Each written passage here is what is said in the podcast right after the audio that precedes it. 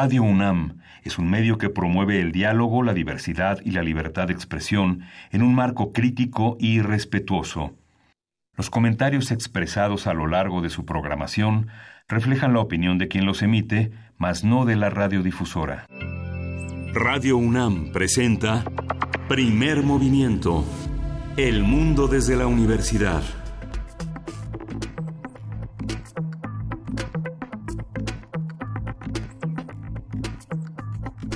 Hola, buenos días. Hoy es martes 19 de marzo y son las 7.03 de la mañana en este, en este martes un poco frío, pero muy agradable, Luisa Iglesias. Días. Es muy temprano, Miguel Ángel Quemain. Querido Miguel Ángel Quemain y queridos radioescuchas, muy buenos días.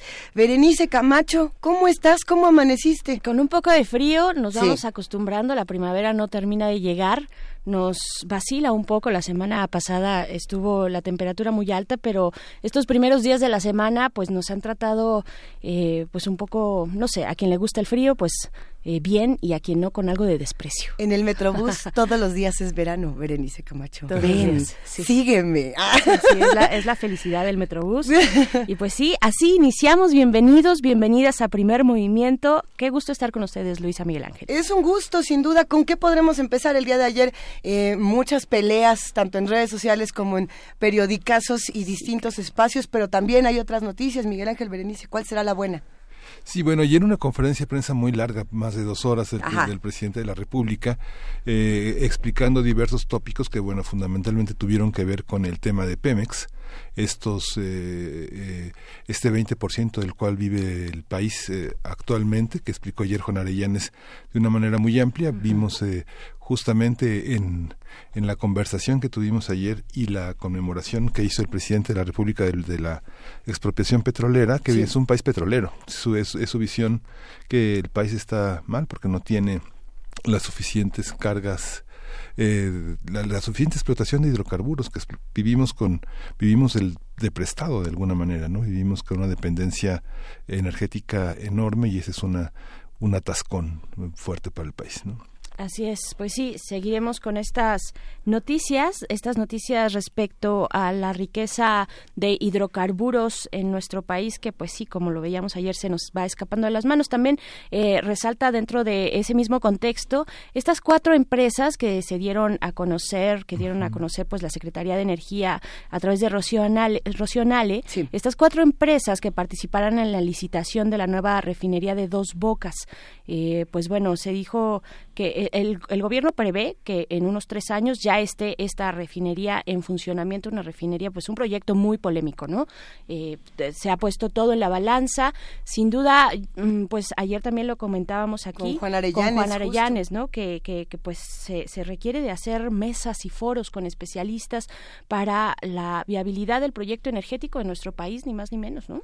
Que justamente Juan Arellanes apuntaba antes de cerrar este programa que una de las posibles soluciones o uno de los posibles eh, las posibles rutas podrían ser las eh, fuentes de energías renovables, pero que eso también requería el uso de petróleo y que para todas las cosas que uno quiere hacer se requiere petróleo y que bueno, hay que tomarlo en cuenta para eh, todas las conversaciones que se puedan tener en nuestro país. Continúa también Berenice, Miguel Ángel, el tema de Ricardo Sevilla, Enrique Krause y la, el hashtag Operación Berlín, una conversación que yo creo que es importante no en el sentido de qué dice cada quien y cómo se pelean, porque eso eh, bueno, pues eso lo verán ustedes en Twitter si es que les interesa.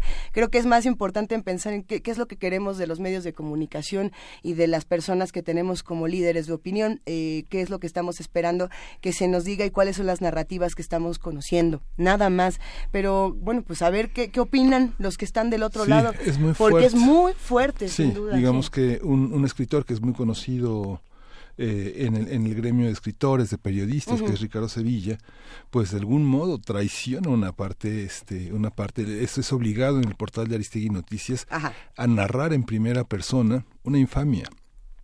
Es una manera con muchos datos y con muchas sí eh, con muchos datos de cómo de, y, la, y, la, y el recuento de los mails entre Fernando García Ramírez que ha sido la persona más cercana en el proyecto de letras libres a Enrique Krause cómo cómo este cómo trabaja, digamos, en esta guerra sucia contra López Obrador y cómo se desdice después de una aspiración literaria de participar en un grupo, eh, se siente excluido, se siente mal, pero al final este utiliza la información privilegiada que tuvo para denunciar a Krause. Hay muchas preguntas. ¿Por qué ahora?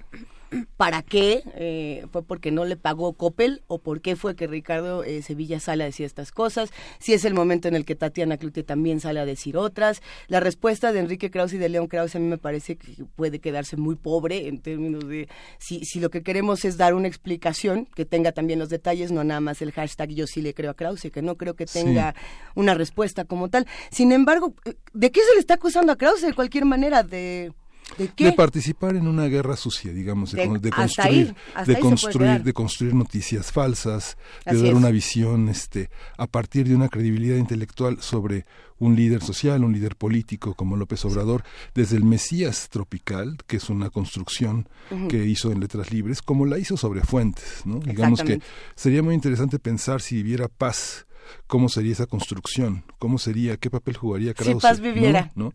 Digamos, Krause ha sido un, un historiador que ha sido muy denostado por el grupo de, historiadores académicos de distintos territorios, del Colegio de Michoacán, de la UNAM, de la Ibero, este, no forma parte de ese mundo académico, se ve como un divulgador. ¿no? es el único nombre que aparece en esta nota Que, que, puede uno leer en Aristegui Noticias y en otros portales. Está también Ricardo Anaya por ahí, también está Margarita Zavala por ahí, hay muchísimos nombres, está Coppel, etcétera, etcétera. Uno puede acercarse y ver que no solamente se está acusando a una persona, entonces, creo que también será interesante ver quiénes son todos los eh, sujetos a investigar en esta supuesta operación Berlín, y que creo que es interesantísimo. Muy interesante. el tema de la guerra sucia eh, ha venido tomando, bueno, tomó cierta relevancia o toda la relevancia en las elecciones pasadas, porque si hay un reglamento al respecto, si hay, si hay lineamientos electorales de cómo se debe actuar, eh, digamos, en este juego democrático. Habrá que ver lo que dice. sí, hay que, hay que detenernos en los lineamientos, ¿no? A ver, cambiaron los, delitos graves también. Eh, creo que ahí tendría que ver con recursos. Ajá ahí tendría que ver con una con una malversación de recursos que creo que estaría en otro en otro campo.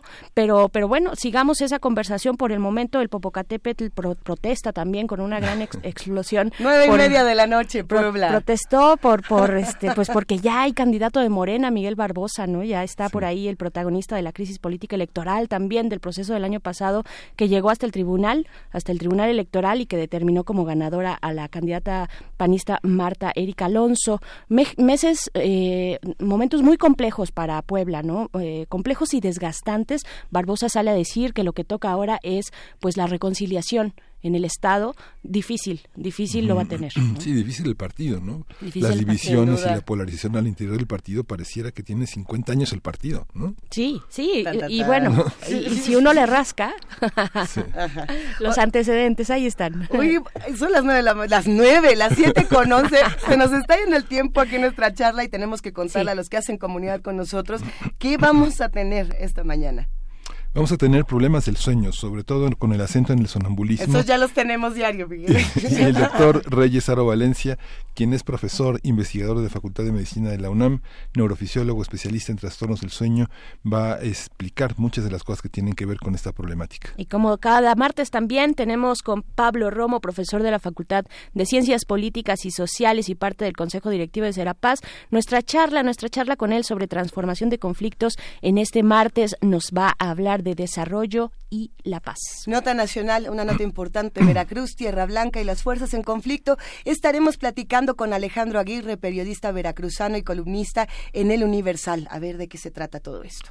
Y en la nota internacional tenemos la presencia de Nicaragua, nuevamente conflictos, eh, grandes confrontaciones con el gobierno eh, nicaragüense. Vamos a contar con el comentario de Néstor José Telles López, él es periodista de Radio Corporación Nicaragua. Así es, y después, después de la poesía necesaria que me toca a mí, que está todo listo. ¿Sabines o no Sabines? Pues sí, Sabines, ¿cómo no Sabines? Ya sabemos, ya sabemos que sí, eh, porque son 20 años, 20 años de su muerte se cumplen el día de hoy, pero después de eso nuestra mesa del día, el encuentro de dos mundos y las discusiones al respecto, eh, pues esto como parte de este, pues estas mesas, estas mesas que se realizarán, eh, nos va a hablar al respecto la doctora Gisela von Bobesser, doctora en historia y investigadora emérita de la UNAM y coordinadora coordinadora del ciclo de conferencias El historiador frente a su historia, este ciclo del cual se desprende pues el tema del que vamos a hablar, el encuentro de dos mundos. Hacemos una invitación a que se queden con nosotros de 7 a 10 de la mañana, de 7 a 8 si nos están escuchando desde las frecuencias universitarias de Chihuahua, les mandamos un gran abrazo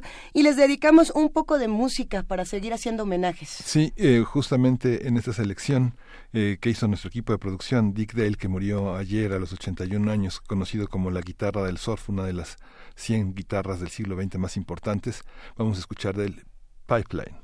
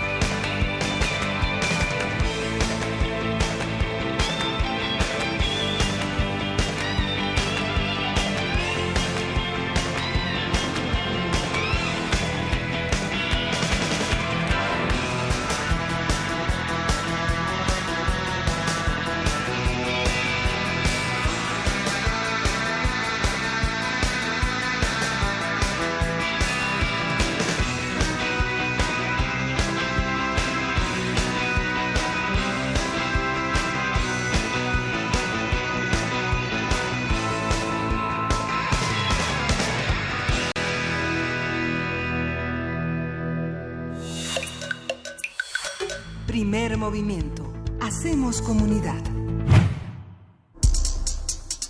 Martes de Salud.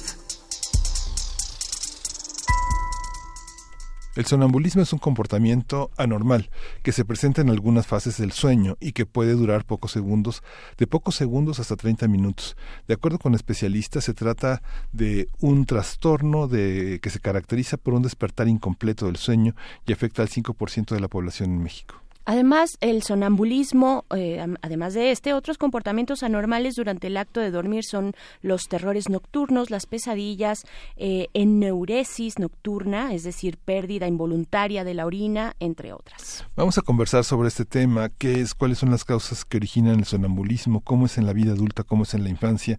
Y nos acompaña el doctor Reyes Aro Valencia, él es profesor e investigador de la Facultad de Medicina de la UNAM, es neurofisiólogo también y especialista en trastornos del sueño. Doctor, Reyes Aro, ¿cómo está? Gracias por estar aquí. Hola, bien, gracias, mucho gusto. Al contrario, doctor, gracias pues para platicar de este tema interesante y todo lo que se desprende de los distintos trastornos del sueño. ¿Qué nos dicen, y primero como para abrir boca, qué nos dicen los estudios más recientes eh, acerca de la importancia del sueño? Bueno, eh, pues el, el, dormir hoy sabemos que es una eh, función necesaria para el organismo como lo es la, la alimentación. Eh, cuando mientras dormimos el cuerpo cumple funciones eh, fisiológicas muy importantes, eh, tanto desde el punto de vista restaurador que todos conocemos, la importancia para descansar. Algunos ya lo olvidamos, tan complejas como el, el, reforzar nuestro sistema inmunológico. Entonces va mucho más allá de, de solo descansar. Se producen hormonas, neurotransmisores, prácticamente la mayoría de las sustancias con las que el cuerpo funciona se producen en el sueño y particular en las etapas de sueño profundo. Tiene que ver con eh, nuestra eh, en nuestro estilo de vida, la personalidad, la, la, manera en que nos comportamos, pero también tiene que ver con la salud. El, el lema de, de eh, el Día Mundial del Sueño que acaba de, de pasar hace hace unos días fue sueño saludable y envejecimiento saludable lo que deja claro que una de las funciones importantísimas también es lograr un desarrollo óptimo a lo largo de la vida. Así es que tiene muchas funciones el dormir, no solo es el descanso. ¿Cómo entonces podríamos definir lo que es un trastorno del sueño, eh, un padecimiento del sueño? ¿Qué, ¿Qué hace que el sueño sea normal? Eh, porque para mí, por ejemplo, ya es normal dormir cuatro horas y hay personas que me dicen es normal dormir ocho y otros dicen, bueno, no, yo duermo seis y me la paso re bien. ¿Cómo, cómo se definiría? Bueno, el sueño tiene una estructura eh, eh, definida dependiendo de la edad. Mm. tenemos cuatro etapas de sueño, desde que dormimos hasta que soñamos, y, estas cuatro forman un ciclo de sueño, el cual dura cada 90 minutos en el adulto.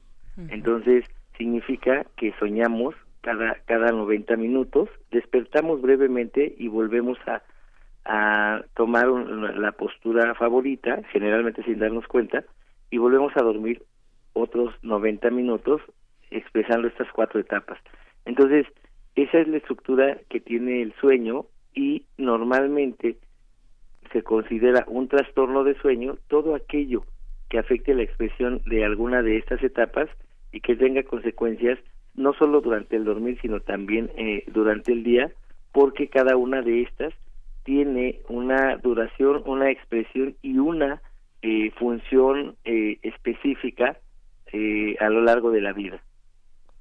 y, y, estas, todas estas afectaciones al sueño que, que mencionábamos al inicio, doctor Reyesaro, en el caso del sonambulismo, que es particularmente el caso que queremos abordar, hay, ¿de qué se trata? ¿En qué consiste? ¿Y hay edades o condiciones que favorezcan esta conducta? Sí, sí, se conoce el sonambulismo como una eh, un trastorno de sueño que se expresa en alguna de las etapas de sueño se llaman parasomnias son cosas raras que hacemos.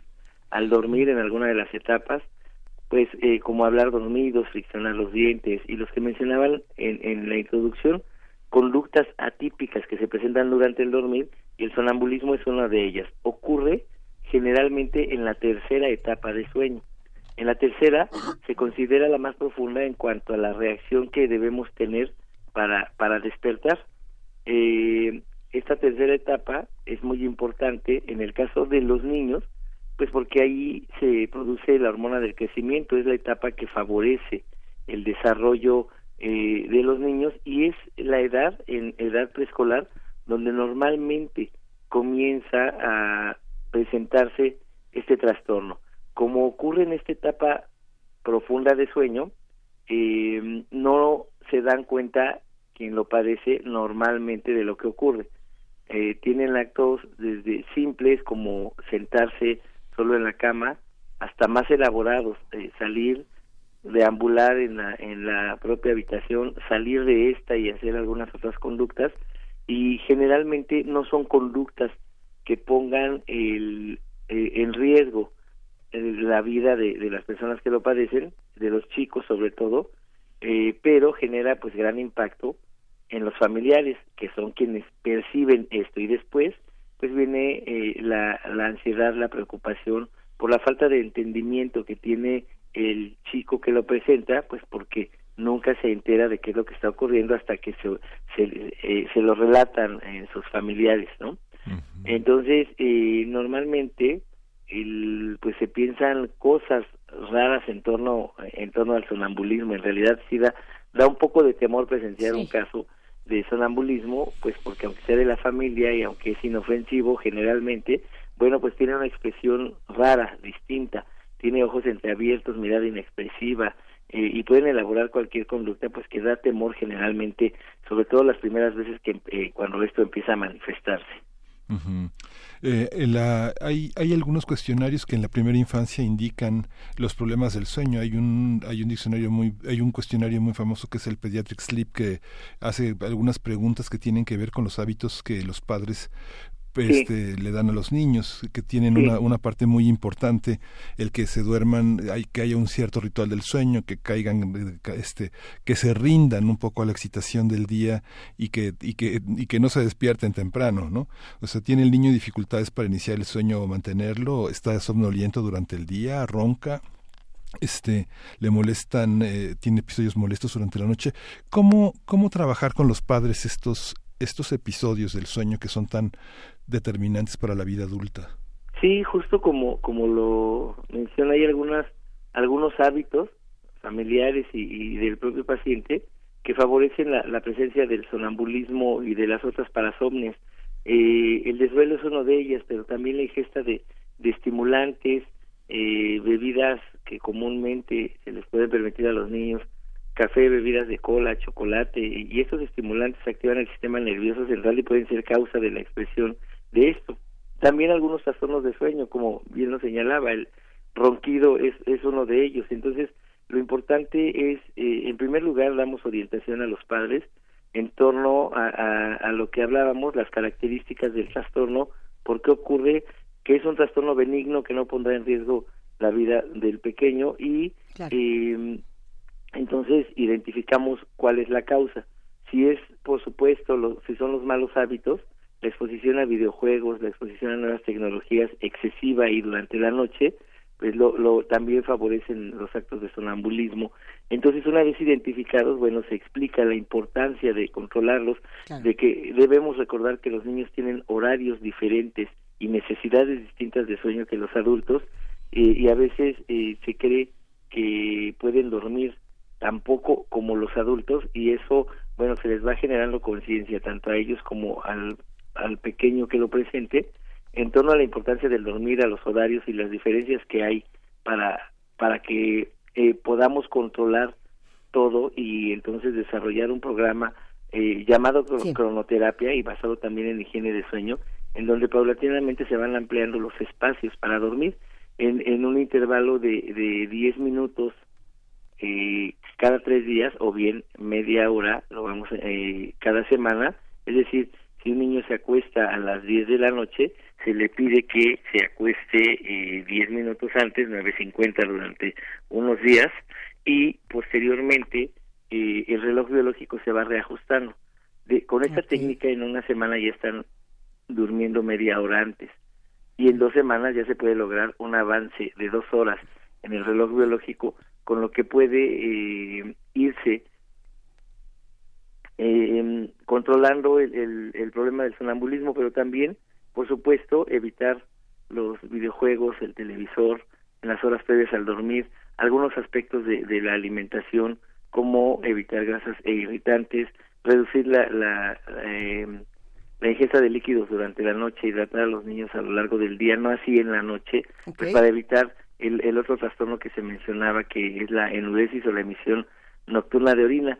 En cada caso se, se, atienden con puntualidad identificando las causas y solo en caso extremo, cuando es muy frecuente, se utiliza un tratamiento farmacológico. Existen medicamentos que reducen la expresión de la tercera etapa de sueño y es ahí cuando eh, si con las técnicas conductuales no fue suficiente, eh, nos apoyamos en el manejo farmacológico para controlar la presencia de estos eventos de sonambulismo. Eh, hay una parte caricaturizada del, sonambulismo donde cada vez que hablamos de sonámbulos, doctor, nos imaginamos, eh, no quiero decir a Box Bunny, es más, vamos a imaginarnos a nosotros mismos robando bancos, andando en motocicleta dormidos, eh, corriendo por la calle desnudos, etcétera, haciendo cosas que uno no imaginaría que puede hacer en, en la conciencia de estar, de estar despierto. ¿Hasta dónde realmente el sonambulismo puede actuar? sí, sí, sí, es, es tan cierto ese mito de que uno sale corriendo y lo encuentran en un barco a, las 7 de la mañana del día siguiente y no recuerda nada. ¿Hasta, hasta dónde sí y hasta dónde ya es caricatura?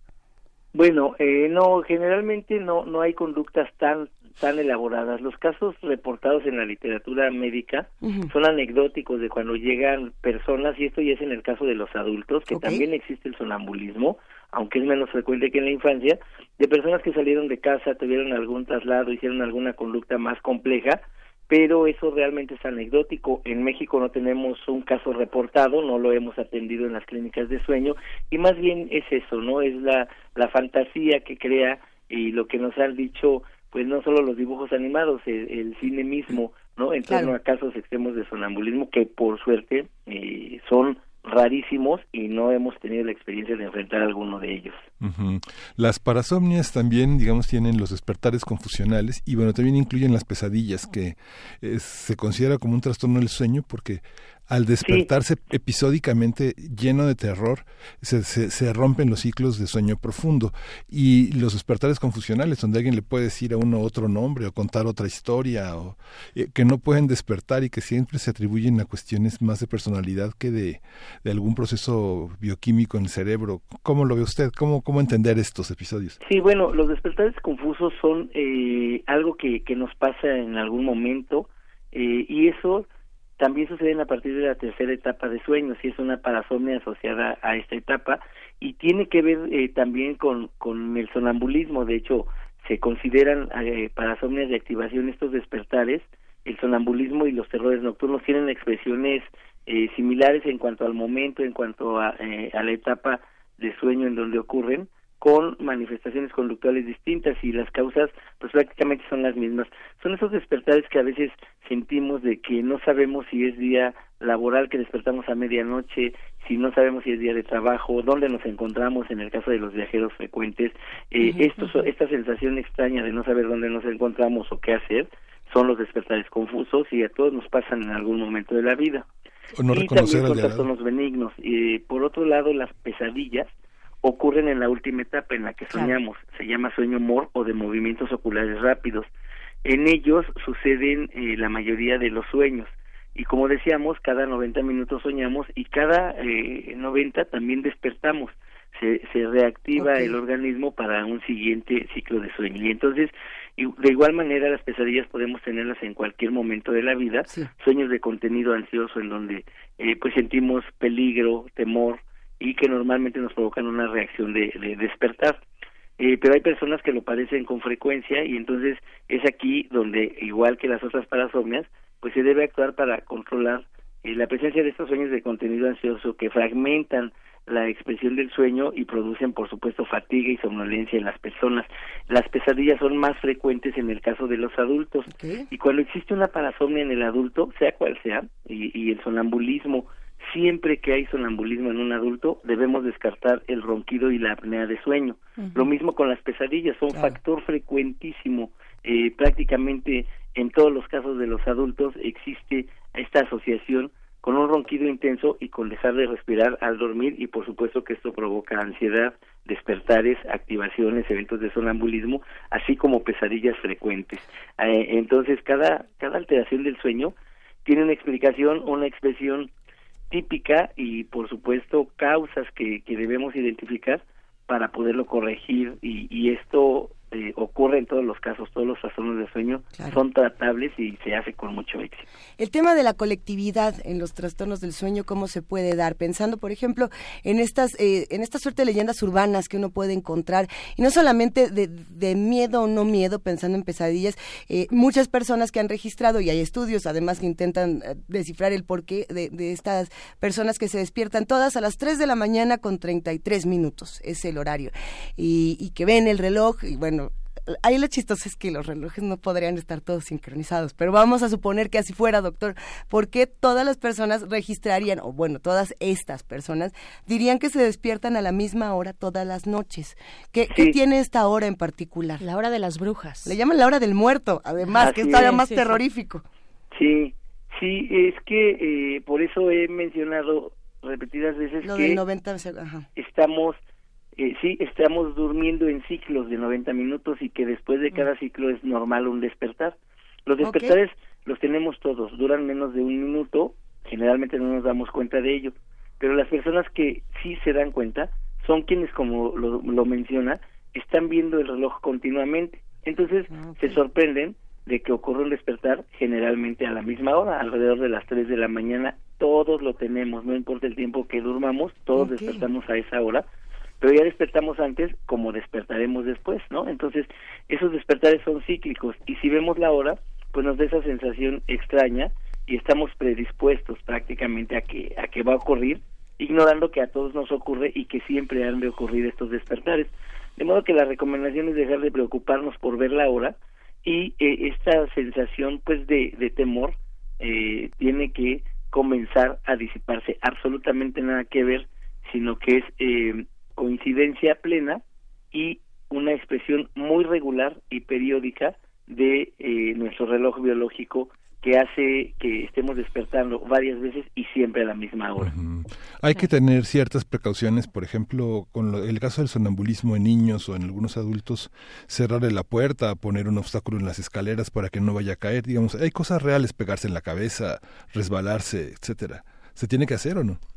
Sí, bueno, normalmente tiene que ver con la frecuencia de los eventos y si estos al inicio se corrigen rápidamente con lo que mencionábamos con la higiene de sueño, generalmente no es necesario hacer adecuaciones eh, en la recámara o, en la casa.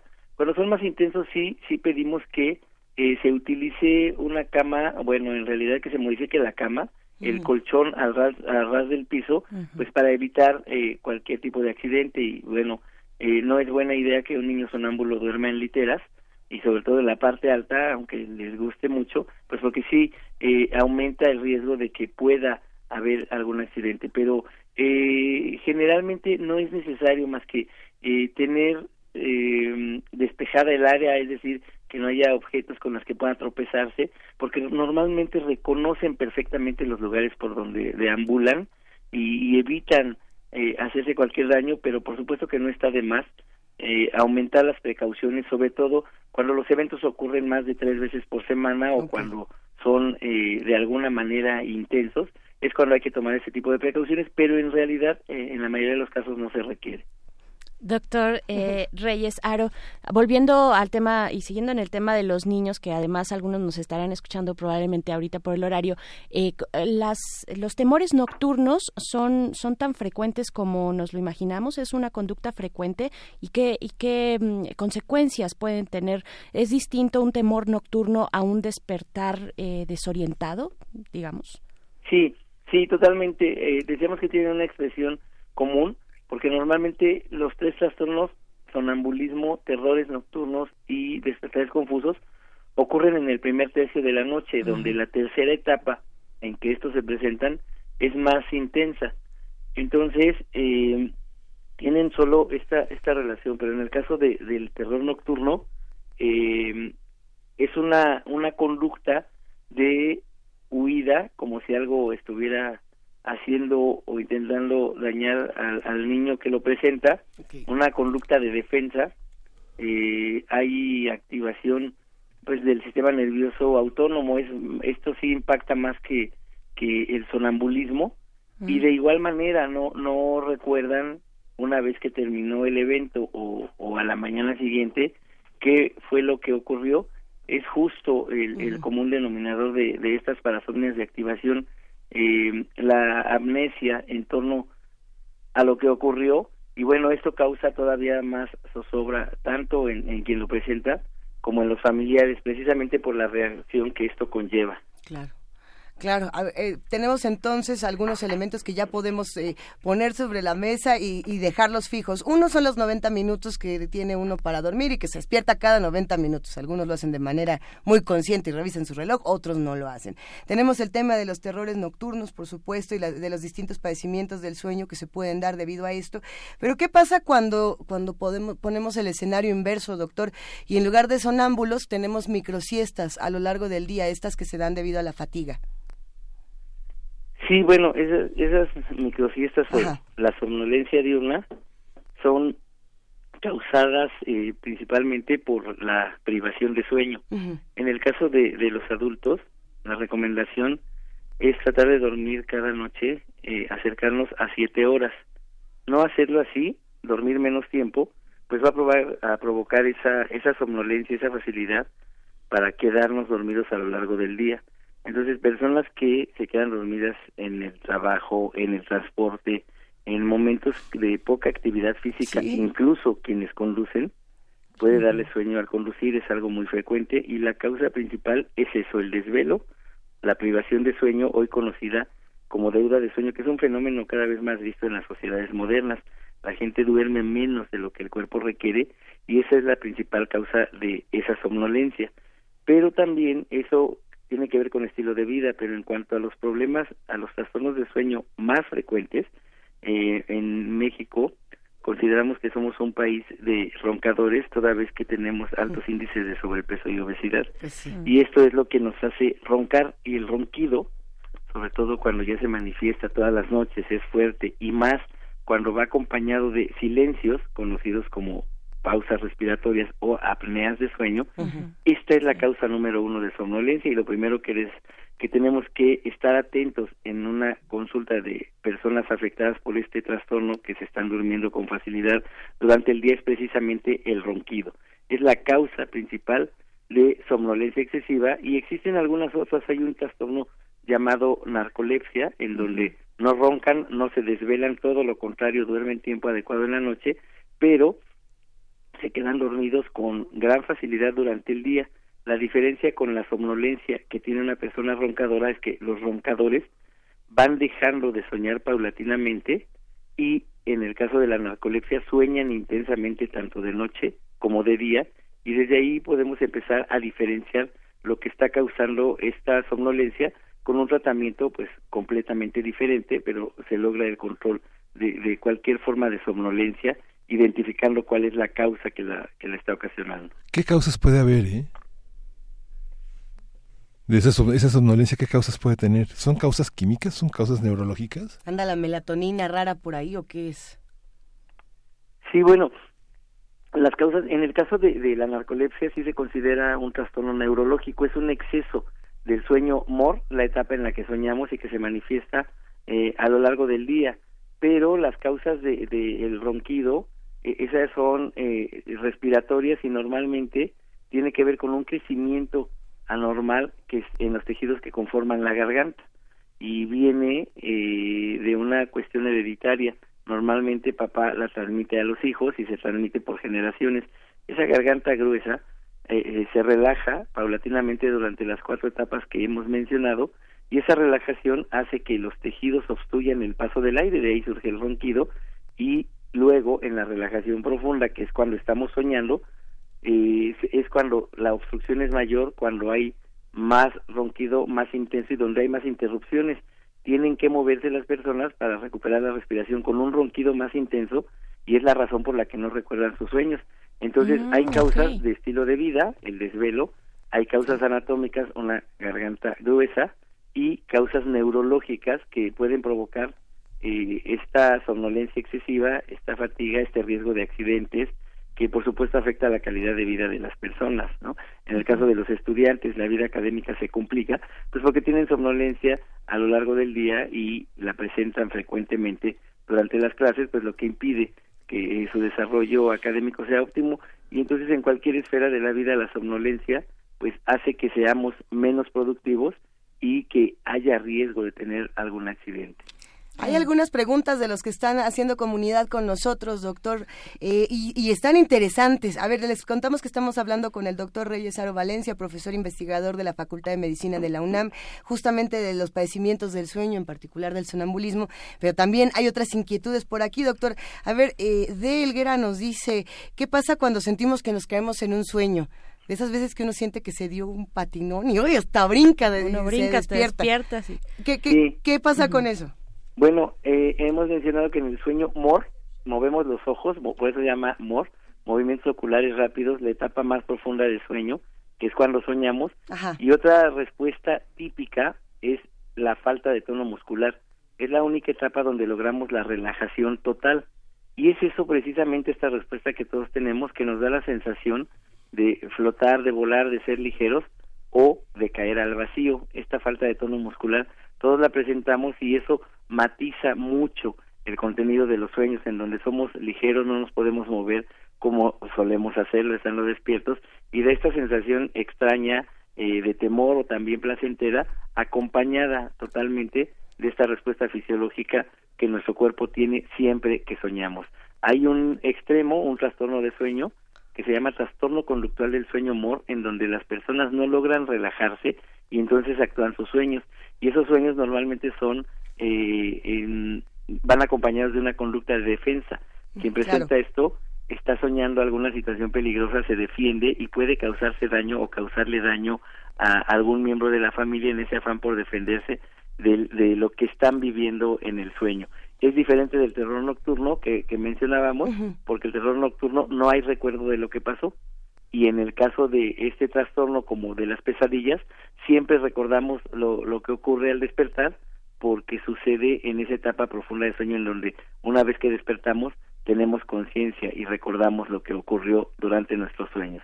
Interesante este mundo del estudio del sueño.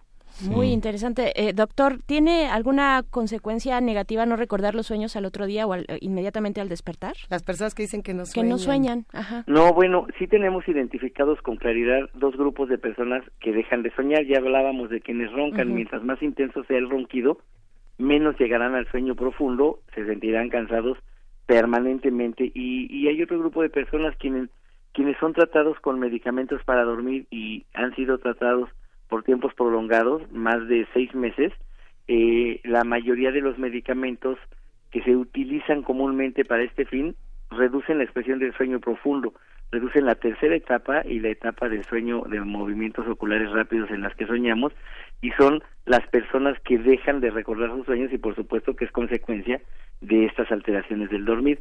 Pero cuando normalmente no los recordamos, pues es que decíamos somos una sociedad crónicamente privada de sueño, nos levantamos corriendo, nos levantamos con poco tiempo para prepararnos para ir al trabajo, a la escuela y entonces en lo menos que pensamos al despertar es si soñamos o no.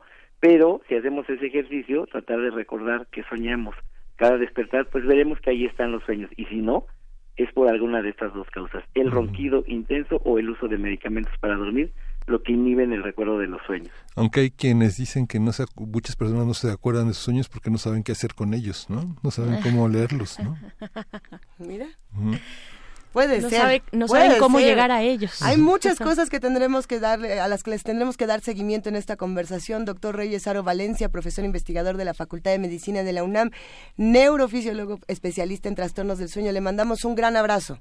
Con mucho gusto a dormir rico, siempre es posible dormir mejor. De una buena siestecita de... No, no es cierto, no. Vámonos activando para justamente dormir bien cuando llegue el momento. Gracias, doctor, un abrazote, hasta luego. A la orden. Nuestros políticos, cómo deben dormir. Vamos a escuchar de Santo Johnny Caminar Dormido.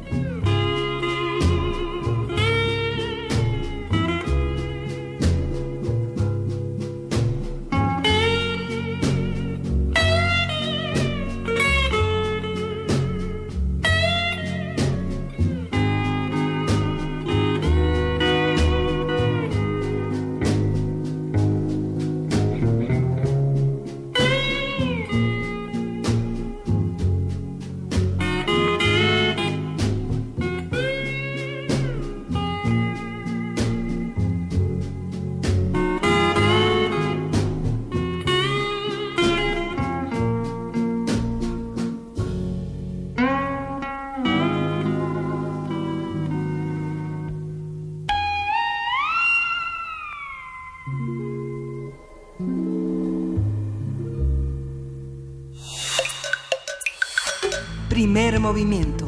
Hacemos comunidad. Transformación de conflictos.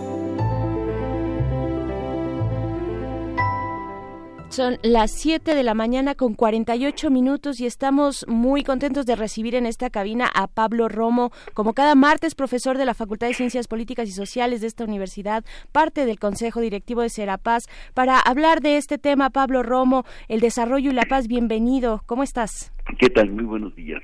Buenos días. Pues cuéntanos, por favor, eh, cómo abordar este, este tema importante para nuestro país. Efectivamente, bueno, hace ocho días eh, eh, hicimos una reflexión en torno a la participación de, de la sociedad civil en los temas de paz. Como esta sociedad civil tiene la posibilidad y el derecho de participar en los procesos de paz, sea cual sea, y grandes o pequeños, nos habíamos quedado y enfocado en los pequeños de una manera importante porque ciertamente no nos van a invitar a participar en grandes procesos de paz como en Corea del Norte, etcétera, ¿no? Pero sí estamos invitados a participar en procesos de paz de, eh, a nuestro alcance, es decir, eh, desde los vecinos hasta la participación en la toma de decisiones más locales. Y es ahí donde es relevante el asunto, porque muchas veces eh, los estos presupuestos participativos que se han puesto de moda y que son importantes, eh, están incidiendo justamente en temas fundamentales de, de la convivencia y de, de las relaciones entre nosotros. Y creo que en una sociedad democrática ese tipo de acciones o de consultas eh, van a incidir justamente eh, para la paz. Eh, de tal manera que el desarrollo y por eso las, las preguntas a veces son preguntas simplemente de generar ornato o de llegar a causas fundamentales.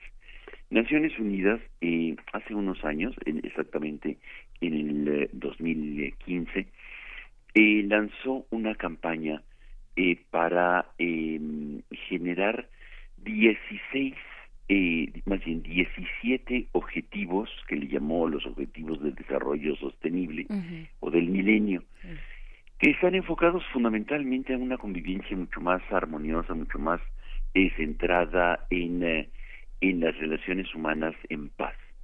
Y, es importante y creo que es eh, relevante nuevamente subrayarlo como con frecuencia lo hacemos, el que el tema de paz está muy ligado a estos grandes temas de, de desarrollo.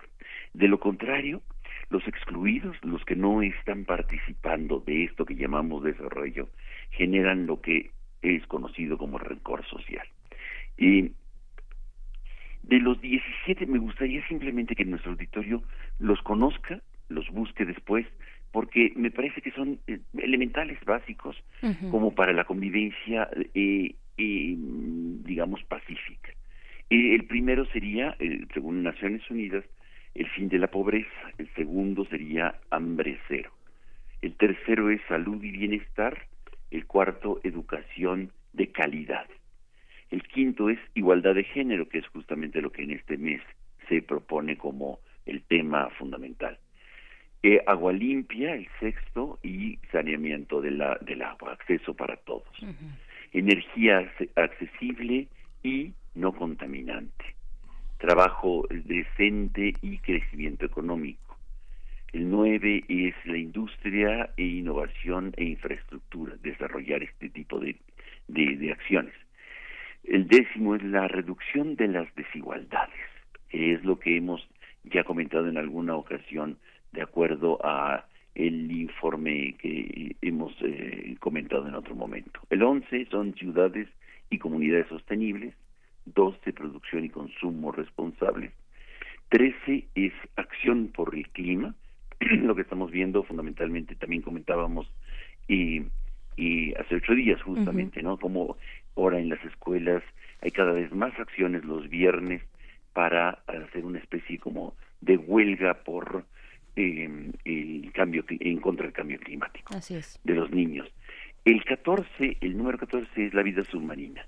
Constantemente recibimos en las redes este tipo de imágenes en donde vemos la, la vaquita marina enredada y muerta por eh, falta de atención de, eh, de, de, nuestros eh, de la vida submarina. El 15, el, el, el objetivo número 15 es vida de ecosistemas terrestres. 16 es nuestro tema, fundamentalmente paz, justicia e instituciones sólidas. Y el 17 son las alianzas para lograr los objetivos, las articulaciones. En el fondo, lo que están señalando estos 17 objetivos que se presentan hace ya este casi eh, cinco años y que tienen su meta o que quieren llegar a una meta en, en el 2030, y están eh, invitando a todos a participar. Es interesante, yo sé que a Miguel Ángel le gustan las estadísticas, hay unas estadísticas interesantes sobre el tema de, eh, de estos objetivos del desarrollo sostenible. Pero tenemos aquí un gran problema que es muy importante y para nuestra eh, reflexión y eh, también tener en consideración el asunto que el desarrollo no es parejo, no es idéntico y el concepto de desarrollo no es lo mismo para unos que para otros o para unas que para otras.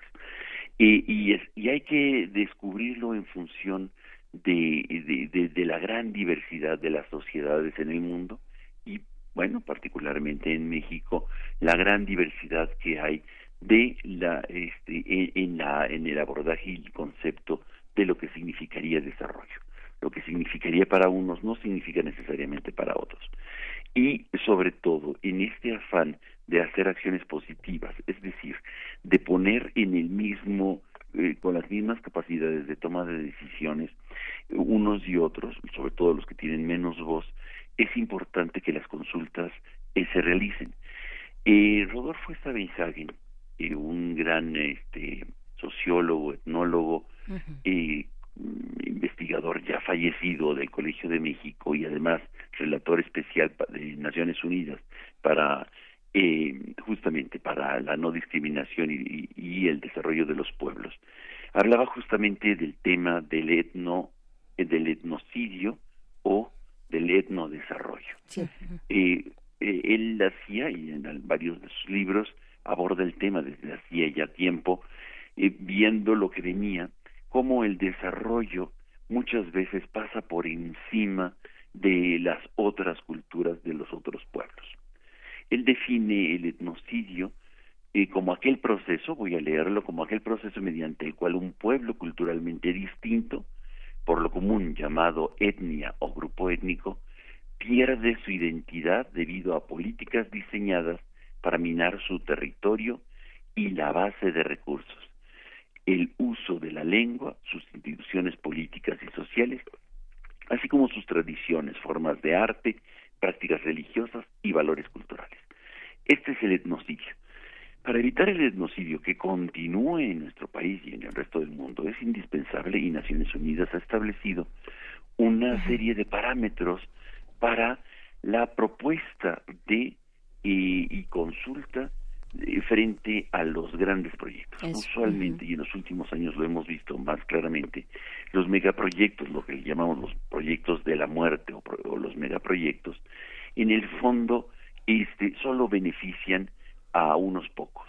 Desde la electricidad, alrededor de Chicoacén hasta hace relativamente poco, eh, había este no había comunidades este soques que no tenían electricidad por ejemplo o este eh, la presa del cajón que es un megaproyecto enorme para producir energía eléctrica y que desplazó a los habitantes que estaban en esa región en fin frente a eso tenemos las grandes resistencias o expresiones de resiliencia de los pueblos originarios que no se les consulta adecuadamente y no tienen posibilidades de de poner dentro de la oferta, dentro de la propuesta de desarrollo, eh, una, eh, sus, sus variables que, que, son fundamentales y sus aproximaciones para la comprensión de lo que significa, pues desde las eh, tierras sagradas, sus espacios eh, de, de, los, de los ancestros, en fin, todo este tipo de expresiones que van teniendo los pueblos originarios y que en el nombre de un desarrollo, no de el desarrollo, van a, avasallar a los pueblos. Y vemos, por ejemplo, cómo este eh, cómo se hacen malas cosas, como por ejemplo en Morelos con el asunto de la termoeléctrica, en donde las consultas son patito y, y se consulta de una manera eh, garrafal, sin eh, tomar los estándares internacionales que establece desde hace muchísimo tiempo, ya no solamente la OIT en el 169, sino los estándares internacionales que han, que, han ido evolucionando y cambiado en los últimos años de una manera mucho más eh, adecuada para que se respete estas expresiones de los pueblos originarios.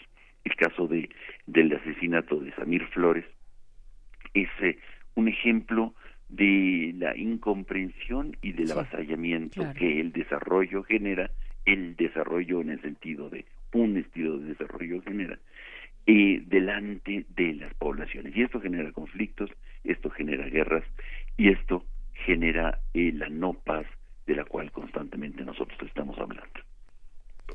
Pues ahí está esta conversación que debemos seguir tan vigente, además que nos planteas, eh, querido Pablo Romo, y, dolorosa además no en el caso de nuestros colegas de colegas eh, periodistas que están eh, y defensores también periodistas y defensores además de la tierra del territorio que están ahí y para los cuales tendremos eh, que, seguir volteando porque porque el tema está aquí está presente está vigente y pues te agradecemos mucho que lo pongas en la mesa Pablo efectivamente muchísimas gracias. Yo invito al auditorio a que conozcan los objetivos del milenio de desarrollo sostenible, que creo que pueden ayudarnos a una comprensión más global de lo que significa la paz. Ay, pues ahí está. Y las voluntades políticas y poderes de por medio. Pablo, ¿cómo hacerle? Pero bueno, sigamos esta conversación el próximo martes. Gracias, Pablo. Muchísimas gracias a ustedes. Abrazote, Pablo Romo. Nosotros nos vamos a una pausa y regresamos a la segunda hora del primer movimiento. Gracias, queridas frecuencias universitarias de Chihuahua, para todos los que nos escucharon y hacen comunidad desde allá. Va un inmenso abrazo y nos vamos. Síguenos en redes sociales. Encuéntranos en Facebook como Primer Movimiento y en Twitter como arroba PMovimiento. Hagamos comunidad.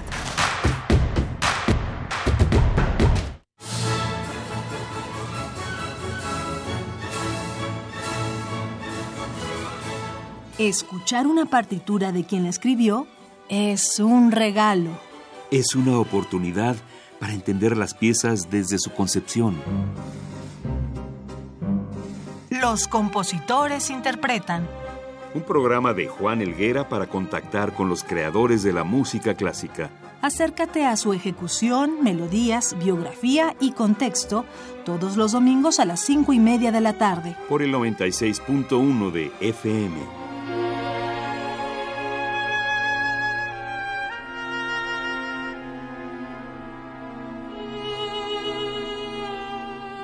Radio UNAM. Experiencia sonora.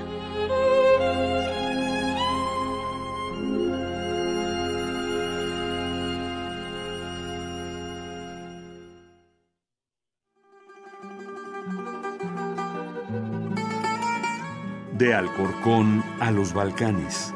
De Cabo Verde a la India. Se parte de este viaje por la música del mundo. Mundofonías. Una expedición de Araceli Zigane y Juan Antonio Vázquez. Sábados a las 18 horas por el 96.1 de FM.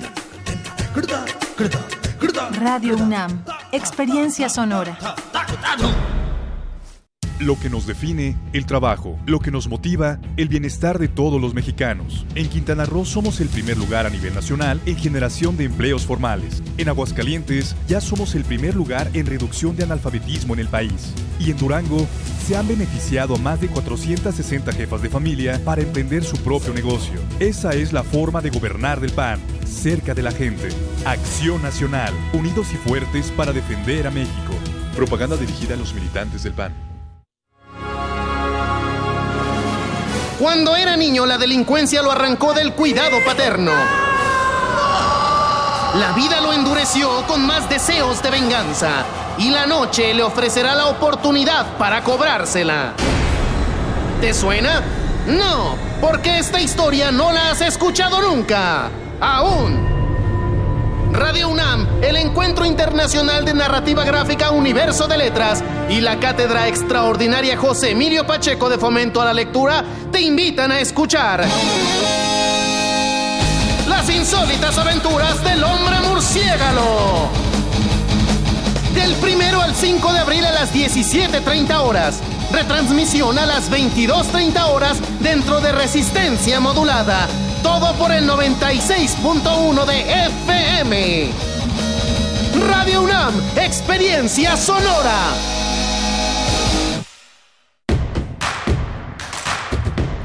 Queremos escucharte. Llámanos al 55 36 43 39 y al 55 36 89 89. Primer movimiento. Hacemos comunidad. Son las 8 de la mañana con 4 minutos de este martes 19 de marzo. Estamos aquí completamente en vivo en el 96.1 de FM, en el 860 de AM y en www.radio.unam.mx. Querido Miguel Ángel Quemain, querida Berenice Camacho, tenemos regalos para los que hacen comunidad con nosotros. Tenemos regalos a partir de 1849, Sambev, Charles Agustín Sambev, que vivió entre 1804 y 1869. Eso, eso no eh, fue, encueraste al libro. Sí, encueré al libro. Y justamente eh, hay unos textos escogidos en torno a, las, a la crítica literaria. Eh, están los grandes temas de, de la crítica literaria, Casanova, Hoffman, Víctor Hugo. Víctor eh, Hugo. ¿no? Eh, se convirtió en el gran crítico literario del siglo XIX, Sambev. Es el gran ejemplo de los críticos literarios que tuvieron los grandes escritores franceses de finales del XIX. Yo no sé por qué pensaba que Sambev era poeta. ¿Tiene alguna parte de.? Pues yo creo que sí. Pues yo ¿Tendrá algún sí. momento en su biografía? Sí, yo creo que sí. Habrá que buscárselo. Este es uno de los libros que se va el día de hoy de nuestros clásicos de la Universidad Nacional Autónoma de México. ¿Qué otro tenemos por acá? Tenemos también, bueno, un clásico de clásicos, este escritor y, dramaturgo ruso Anton Chekhov, tenemos un, un, ejemplar que incluye la gaviota y también el jardín de los cerezos. Este, pues estas eh, narrativas del realismo y el naturalismo, algunas de ellas, bueno, eh, pues no algunas, vaya, con mucho éxito y puestas en escena todavía recientemente en México, por ejemplo, pues se ha presentado el jardín de los cerezos en el Palacio de Bellas Artes por parte de la Compañía Nacional de Teatro que en su momento hizo mucho uso de la eh, dramaturgia de Chekhov y pues sí, horas y horas eh, ahí eh, bien sentaditos viendo, eh, presenciando esta puesta del Jardín de los Cerezos, pero se disfruta muchísimo con las piernas entumidas ahí en, en, el Palacio de Bellas Artes. Díganme si no, si ustedes no han visto a Chekhov, ya sea en el Palacio de Bellas Artes o también aquí en Francisco Sosa, que también son muy chiquitos los asientos. Bueno, pues tenemos este ejemplar de Chekhov, La Gaviota y también el Jardín de los Cerezos. Buenísimo y otro libro de Lytton Strachey, cuatro, se llama Victorianos Eminentes, y es la gran, el gran relato de todo este mundo dedicado a la crítica del evangelismo, del liberalismo, del humanismo, de la educación y del imperialismo. Él terminó por escribir una gran biografía de la reina Victoria, es uno de los grandes arquitectos que derrumban el el mundo victoriano. Él es hermano de James Strachey, quien se encargó de hacer la edición de la, la Standard Edition de las obras completas de Freud, que finalmente, como aspiraba su biógrafo, fue traducido definitivamente al inglés, del alemán al inglés, que tanto le preocupaba, este, que poco le preocupaba, le preocupaba a Freud. Lytton Strachey y James Strachey, dos hermanos que pusieron fin a la era victoriana. 55 36 43 39 es el teléfono, va de nuevo, 55 36 43 39 es este teléfono al que pueden marcarnos para decirnos quiero libro, uno de estos tres libros. A los primeros tres que nos llamen a este teléfono se lo llevan. Así de sencillo, con que lo quieran, con que lo lean y luego nos cuenten qué les parecen todas estas publicaciones de la UNAM, todos estos regalos que nos hacen, les agradecemos muchísimo. Recordamos también que el curso Las escritoras del romanticismo francés en el siglo XIX por Caroline Cassette inicia el día de hoy. Es del 19 de marzo al 11 de junio de 2019, los martes de las 12 a las 14 horas. Y hay que decirlo, como ya nos lo decían eh, ayer, tenemos 50% de descuento para todas las personas que llamen o se acerquen y digan que vienen de parte del primer movimiento. Eso fue lo que el día de ayer se prometió. No sé si todavía continúa si continúa esta continúa, pero me parece que no es necesario que llamen, sino que se presenten directamente porque inicia hoy, ¿no? Inicia hoy. Eh, para los que quieran más informes, si les dejamos el teléfono. El teléfono de sí, 55 54 84 62 55 54 84 62 para que se comuniquen a la Coordinación de Humanidades, a la Dirección General de Divulgaciones de Humanidades y a la CASUM, justamente para que pidan más informes. Nosotros los dejamos ahora ya nos vamos a la nota nacional. vamos a la nacional? Sí, ya. No, cinco minutos. Estamos platicando tranquila, cierto. Vamos. Primer movimiento. Hacemos comunidad. Nota nacional. Desde la noche del pasado jueves y durante el fin de semana, el estado de Veracruz fue el escenario de enfrentamientos entre el cartel Jalisco Nueva Generación y la Fuerza Civil. Las autoridades reportaron ataques del grupo criminal contra instalaciones policíacas en el municipio de Jaltipan y bloqueos e incendio de vehículos en otras localidades. Cuitláhuac García, gobernador de Veracruz, informó el deceso de 15 personas tras los enfrentamientos del fin de semana.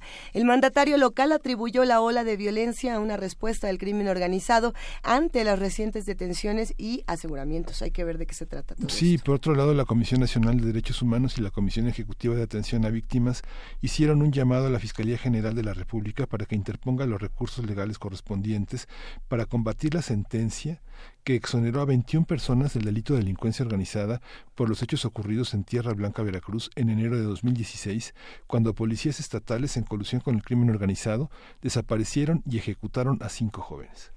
Y bueno, a partir de lo sucedido el fin de semana y las declaraciones de la CNDH sobre el tema Tierra Blanca, vamos a hablar sobre Veracruz, su violencia, la posición del gobierno local al respecto. Para ello nos acompaña y nos da muchísimo gusto Alejandro Aguirre, periodista eh, veracruzano y columnista en el Universal. ¿Cómo estás, Alejandro? Hola, ¿cómo están? Miguel Ángel, Luisa, eh, Berenice. Pues eh, un estado de Veracruz que el jueves pasado, jueves por la noche, y 24 horas después de ese jueves eh, prácticamente se volvió una zona de guerra. Y no estamos exagerando, efectivamente así fue, se volvió una zona de guerra. en este momento hay una tensa calma en el estado de Veracruz, hay zozobra en la población, hay tranquilidad, vivimos una serie de enfrentamientos a los cuales en Veracruz sí efectivamente la violencia se ha ido a, a los ha ido creciendo pues pero no estábamos acostumbrados a este tipo de circunstancias en el estado, como otros, como Guerrero, como Tamaulipas. Ahora estamos viviendo en Veracruz una situación muy complicada. Esto de los tráileres, por ejemplo, en la zona de Córdoba, La Tinaja, incendiados como un bloqueo, vandalizados con las siglas del cártel Jalisco Nueva Generación, con aerosol negro. Eh, estas emboscadas, cuando hablamos de emboscadas, ustedes saben, ya se escalado un peldaño en el tema de la violencia, porque es un grupo delincuencial que sorprende, a un, a un grupo, a, bueno, a las fuerzas del orden. Entonces, Veracruz sí vive en este momento una crisis en materia de seguridad. Eh, por supuesto, eh, eh, está enmarcada también en un estudio reciente que ustedes conocen, donde Coatzacoalcos aparece como una de las ciudades más peligrosas del mundo, una de las 50 ciudades. Además, de acuerdo a datos de Alto el Secuestro, de Isabel Miranda de Wallace, pues Veracruz es primer lugar en materia de secuestros en los últimos dos meses. Veracruz tiene problemas y no vemos la luz al final del túnel. Pues eh, se suponía Alejandro que pues eh, un cambio en el gobierno, un cambio en las dinámicas o al menos en la propuesta política eh, tendería algunas luces al final de ese túnel. ¿Cómo lo están leyendo ustedes los veracruzanos? ¿Cómo lo está leyendo la ciudadanía este cambio en la gubernatura, esta ayuda, digamos que se está dirigiendo desde la Guardia Nacional? ¿Qué hay de ese lado, de esa lectura del problema, gran problema y doloroso problema? Problema de Veracruz? Mira, eh, lo comentas de manera correcta, porque se esperaba. Esas son las palabras. Eh, el cambio aquí en el estado de Veracruz, eh, la, elección que gana Cuitlagua García es evidentemente producto del arrastre de Andrés Manuel López Obrador. Cuitlagua García no habría ganado de no haber sido por la imagen de López Obrador, es una realidad. y sí, la esperanza de Veracruz, y es en buena medida así, porque López Obrador tiene muy buena eh, popularidad aquí en el estado, la sigue teniendo, es en la federación. La, la confianza de buen número de veracruzanos es hacia el gobierno federal, hacia López Obrador, no hacia Cuitlagua García. Entonces, así como Cuitlagua García es evidente que está esperanzado, porque así es, ¿eh? está esperanzado en la llegada de la Guardia Nacional, eh, pues también los veracruzanos y esto te habla de que no se observa, y, y tampoco la observo yo, una estrategia clara estatal, estatal en materia de seguridad. Se habla de la Guardia Nacional, todo hacia la Guardia Nacional, elementos federales hicieron esto, elementos federales resolvieron esto, pero no se ha, no se ve al menos un tema estatal claro en materia de seguridad. Entonces, sí, claro que había una esperanza, yo creo que buen número de veracruzanos la tienen, pero hacia la federación, no hacia el Estado. Y Cuitlavo García, pues está bien cobijado precisamente por esa imagen de López Obrador. Únicamente por la imagen de López Obrador en, en estos meses, en esta temporada, Cuitláhuac no ha dado ningún otro resultado ni ha salido a involucrarse con los temas. El único, eh, la única buena medida que yo le observo a Cuitláhuac García fue la que hizo, fíjense nada más, en el primer día de su gobierno. El día que toma protesta es cuando estaba su popularidad en el punto más alto, era lógico, eh, el cambio de gobierno, la esperanza por López Obrador, la esperanza del cambio, eh, por un lado, pero por otro, eh, fue cuando declaró, recordarán ustedes, efectuó la declaratoria de emergencia en derechos humanos por el tema de desaparición forzada en el estado de Veracruz ante la gran cantidad de desaparecidos de manera forzada que hay en Veracruz y los colectivos de desaparecidos, las madres que buscan a sus desaparecidos, pues fue la mejor medida que tomó, pero después de esa declaratoria, pregúntenme ustedes qué ha hecho, qué, qué eh, resultados de esa declaratoria en materia de desaparición forzada, ninguno. Cuando se realiza cuando, cuando un gobernador realiza una declaratoria de este tipo, no se ponen en marcha algunos mecanismos, algunas, eh, pues sí, iniciativas, no digamos políticas públicas, porque es algo mucho más elaborado, pero sí mecanismos que involucren a nivel interinstitucional, tal vez a la fiscalía, a otros actores políticos. Eh, eso no se puso en marcha, simplemente se quedó en la declaratoria del primer, del día de la, de la toma de posesión y hasta ahí, eh, Alejandro. Pues tendría que haberlos, efectivamente, tal como lo mencionas, cuando se genera una declaratoria de emergencia hay una serie de mecanismos que se echan a andar. Bueno, públicamente no lo sabemos. Y si no lo publicas, si no lo manejas, si no lo comentas, si no lo respaldas con eh, documentos, con resultados, esto no existe para la población. Claro. Mira, algo que está ocurriendo también es que lo que está haciendo Cuitlagua García, si lo está haciendo, no lo estamos conociendo. Y eso es una realidad, ¿eh? No solamente no lo conocemos porque no hay un aparato de comunicación social claro. Ese ya es un problema, ¿no? Absolutamente. es un problema. Por supuesto que lo es. Por supuesto que lo es. Es decir, no hay un no lo que esté haciendo Cuitlagua García no se está dando a conocer. Si es que lo está haciendo, uno y dos. En la realidad veracruzana, si ustedes vienen aquí a Veracruz, se dan un paseo por las ciudades más importantes, que es un estado que es muy conocido nacionalmente, con puntos turísticos importantes, ustedes se van a dar cuenta de que no hay eh, avances claros en materia de seguridad ni esto que ha prometido. Sí, 100 días son pocos, también es una realidad, y también es una realidad que Cuitlao García no generó el problema de seguridad que hay en Veracruz. Esto viene desde Javier Duarte, desde Miguel Ángel Yunes, pero él se comprometió a hacerlo y él es el gobernador y tiene que resolverlo, tiene que mostrar, si no eliminarlo con una varita mágica, sí disminuir los niveles de inseguridad. Y ojo con esto, la percepción de inseguridad que hay en Veracruz no se disminuye, va hacia arriba como, si fuera poco de dónde venimos. sí, se negó a hacer un informe de los 100 días, digamos, llevan 450 ejecuciones desde enero, o sea, digamos casi cinco y media ejecuciones diarias, ¿no? Sí, no, bueno, y aparte, eh, en este fin de semana, sin que sean datos oficiales, hubo más de 30 asesinados en el estado de Veracruz. No es posible. Eh, estamos hablando, sí no son números oficiales, pero en diversos puntos, haciendo una numeralia de, por por municipio, pues sí, hubo más de 30 asesinados y estamos hablando de zonas que siguen siendo pesadas. A ver, el centro sur de Veracruz está complicado, lo que es Catemaco, San Andrés, Coatzacoalcos, Minatitlán, Cozoleacaque, Tierra Blanca, pues son sitios que en este momento la gente eh, tiene sus reservas, tiene sus reservas y, y ojalá en los próximos días mejor.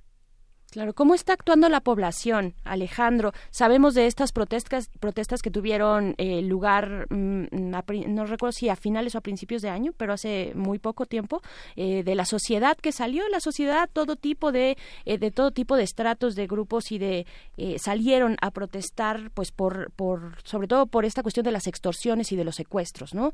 Sí, esto fue en Coatzacoalcos. En Coatzacoalcos. Y efectivamente, bien lo comentas, de todos los estratos, ¿eh?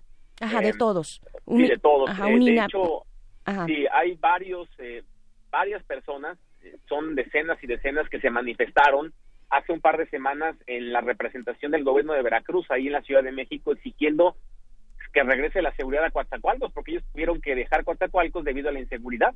Entonces, eh, preocupados por ello, pues eh, se manifestaron. Y también aquí en Veracruz, en las calles de Coatzacoalcos, hubo manifestaciones de la gente. Pero en serio, Coatzacoalcos tiene un problema muy severo de extorsión y secuestro. Es una ciudad muy relevante, muy importante, de las más importantes del estado de Veracruz, una ciudad conocida en la República Mexicana, un puerto, en fin, es importante. Y hay mucho secuestro eh, y bueno, Producto de ello son estas manifestaciones y esta zozobra que vive la sociedad aquí en Veracruz. ¿Qué, qué, qué sigue como estrategia en este momento? ¿Qué se está contemplando como estrategia en un conflicto tan duro como, como lo que estamos eh, pues viendo, Alejandro? Mira, el que sigue, yo me encantaría, me encantaría de verdad poderte responder qué sigue, porque te lo comentaría con base en declaraciones firmes, contundentes del gobernador García. No hay ninguna. Y la verdad es que no las hay. A ver, eh, no puede, bueno, él comenta, y lo dijo ayer en algunos medios, dijo que es eh, que esta ofensiva del cártel Jalisco Nueva Generación era con fines propagandísticos. No, bueno. Ah, yo no había escuchado eh, que un gobernante, porque bueno, en la declaración habitual cuando pasan estas cosas es decir, pues vamos bien y por eso están reaccionando así. Es una declaración habitual cuando pasan cosas así, cuando despunta la violencia, estamos actuando bien y están enojando y nos están atacando. Es la declaración oficial. Sí. Pero propagandístico. Bueno, entonces, eh, ah, ¿qué quiere decir que están desviando la atención de los grupos delincuenciales? ¿Qué se, ¿En qué se están este, publicitando? Entonces, creo que también hay que tener cuidado con las declaraciones. Veracruz ya no está para nadar de muertito como mucho tiempo se hizo y ojalá de verdad eh, las próximas declaraciones sean eh, más claras, contundentes y efectivas del gobernador García. Aquí en Veracruz se requieren, se requieren avances. Claro, Alejandro, eh, regresando también un poco a, no solamente en Coatzacoalcos, pues sí, como un punto rojo, por supuesto que es importante medir el pulso de cómo se está viviendo la vida cotidiana, cómo se llevan a cabo las actividades de las personas, de, de, los ciudadanos eh, que, que, que transitan en las calles. ¿Hay algún tipo, digamos, de medidas de seguridad tal vez colectivas en los barrios? ¿Cómo, cómo lo están viviendo? ¿Cómo se están organizando? Aquí me gustaría destacar, aprovechando la pregunta que haces, lo que está ocurriendo en la capital veracruzana, Jalapa, eh, producto de esta eh, de esta falta de, bueno, digamos de que el gobierno no garantiza las condiciones de seguridad para la gente, los empresarios y los ciudadanos han organizado, incluso lo manejé en varios medios nacionales y fue nota, porque los empresarios y los ciudadanos se organizaron para el hashtag ni una menos pero, eh, pero ¿con qué particularidad? Aquí lo que ocurre es que algo que, que arrancó en Guanajuato se vino para acá y funcionó muy bien. Cuando una mujer se siente amenazada en la calle, alguien la siente que la persigue, eh, porque aquí en Veracruz se incrementaron los feminicidios eh, muchísimo.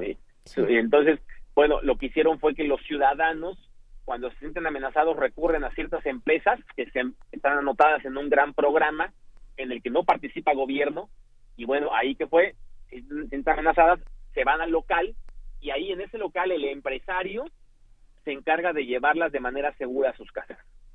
Esto ocurre precisamente como una respuesta ante la inseguridad que vive Veracruz y porque no se sienten respaldados por el gobierno. Esa es una, una acción muy clara de cómo está Veracruz y de cómo se siente la población, hablando de la capital, ¿eh? de Jalapa.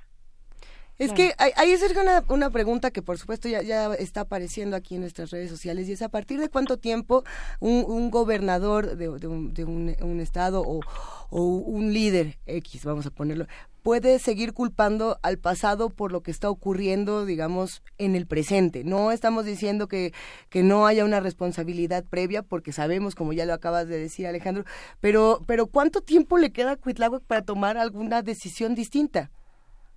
Bueno, eh, mira, Cuitlagua García criticaba a Miguel Ángel Yunes en Así campaña. Es, es que es por, y eso es lo que hace esa alusión, por criticar a Javier Duarte, por decir que todo era culpa de su antecesor. Y ahora Cuitláhuac dice que Miguel Ángel Yunes es en buena medida el culpable de lo que ocurre. Entonces cae en el mismo discurso que cayó Miguel Ángel Yunes. Eh, aquí en Veracruz, mira, eh, la luna de miel con los gobernantes no dura tanto tiempo. Eh, desde lo de Javier Duarte y después de que Miguel Ángel Yunes dijo que en seis meses acababa con la inseguridad en Veracruz y le falló rotundamente, bueno, aquí en Veracruz, créanme, la luna de miel con Cuitlagua García está por finalizar y es que basta salir a las calles para verlo. La luna de miel con López Obrador es diferente y aquí en Veracruz sí tiene eh, sí tiene popularidad el presidente todavía, pero Cuitláhuac no. Y es muy probable que si pasan 100 días más y me estoy yendo muy lejos, pero si pasan 100 días más con este tipo de enfrentamientos, va a tener que venir cuando menos López Obrador una o dos veces a Veracruz para intentar ayudar a su pupilo. Ustedes recordarán que, que Veracruz fue el estado que más visitó López Obrador en campaña presidencial. ¿Por qué? Porque aquí es el tercer o cuarto estado en ocasiones con mayor número de votos y es el estado que suele, junto con otros dos o tres, Estado de México y otros, definir las elecciones presidenciales. Entonces, cuidado, porque donde no atiendan bien a Veracruz y sigan dejando que García, me refiero al gobernador, eh, siga teniendo tumbos, se vienen las intermedias. Y aquí en Veracruz, en materia electoral, pues les pueden les pueden cobrar el, el, tema. Hay un, algunos comentarios en, redes sociales y uno en particular de Pepe Belmont que está diciendo que este análisis puede caer en lo tendencioso y que no le estamos dando ninguna entrada a Cuitláhuac, como si esto fuera un ataque personal a, un gobernador y no fuera un análisis, digamos, con todo lo que está ocurriendo. ¿Qué, qué le responderías, por ejemplo, a un radio escucha así, Alejandro, tomando en cuenta todo el análisis que has realizado del tema de Veracruz? No, para empezar, que respeto su punto de vista, eh, es, es, es válido. A ver, lo que ocurre es que, sin duda alguna, yo he, tenido, yo he platicado varias veces con el gobernador García, varias veces, aquí en el estado de Veracruz. He externado mis puntos de vista en las columnas que tengo, como también frente a él, cuando hemos tenido entrevistas. ¿Qué es lo que está eh, pasando? Sí, es interesante que digan que, que esto pudiera ser tendencioso, sí, pero es que, miren, la realidad en Veracruz es esa de verdad, valdría la pena, eh, no sé si nuestro compañero Radio Escucha está en Veracruz, pero si no está aquí, valdría la pena que preguntara con compañeros de la zona para que viera verdaderamente cómo se encuentra la situación en Veracruz. Es una situación muy complicada, donde la violencia está creciendo. Y sabemos que es una realidad nacional, ojo, no exclusiva de Veracruz.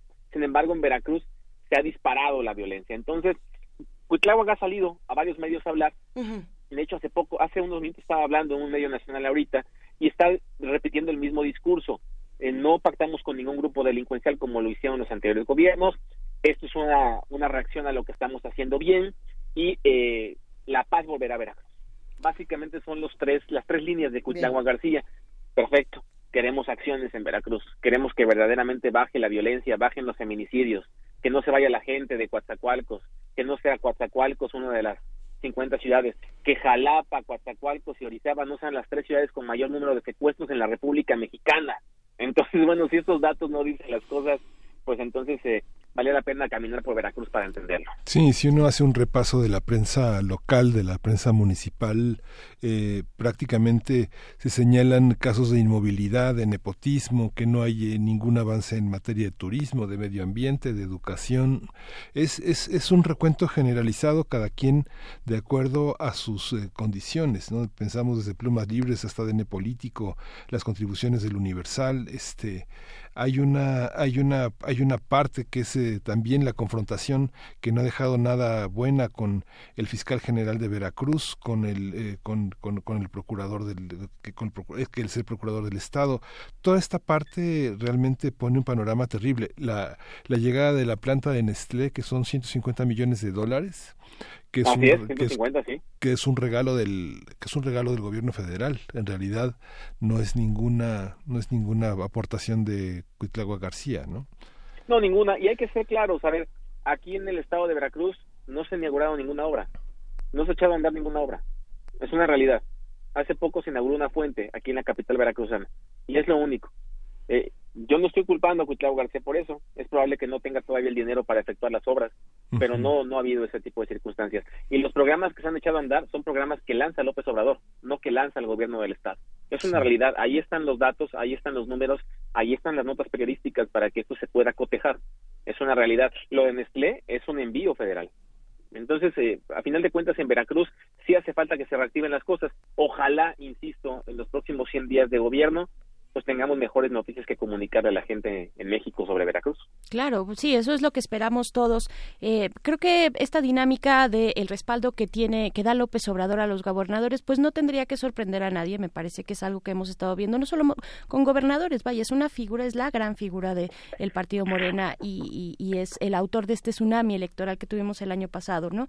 Eh, pero Alejandro, y, tampoco nadie puede culpar a los veracruzanos de tener una, una luna de miel corta con sus gobernadores después de los antecedentes, aunque aquí hay un voto de confianza, ¿no? Se supone que hay un cambio y pues bueno, tú nos estás diciendo, eh, por lo menos desde tu oficio periodístico, que es el investigar la realidad eh, día con día, no hay elementos que nos puedan eh, decir que Cuitláhuac efectivamente está realizando X o Y acción para el combate, ya digamos, directo, presentar un plan de seguridad estatal, algo por el estilo, alguna estrategia coordinada con los distintos distintos actores políticos.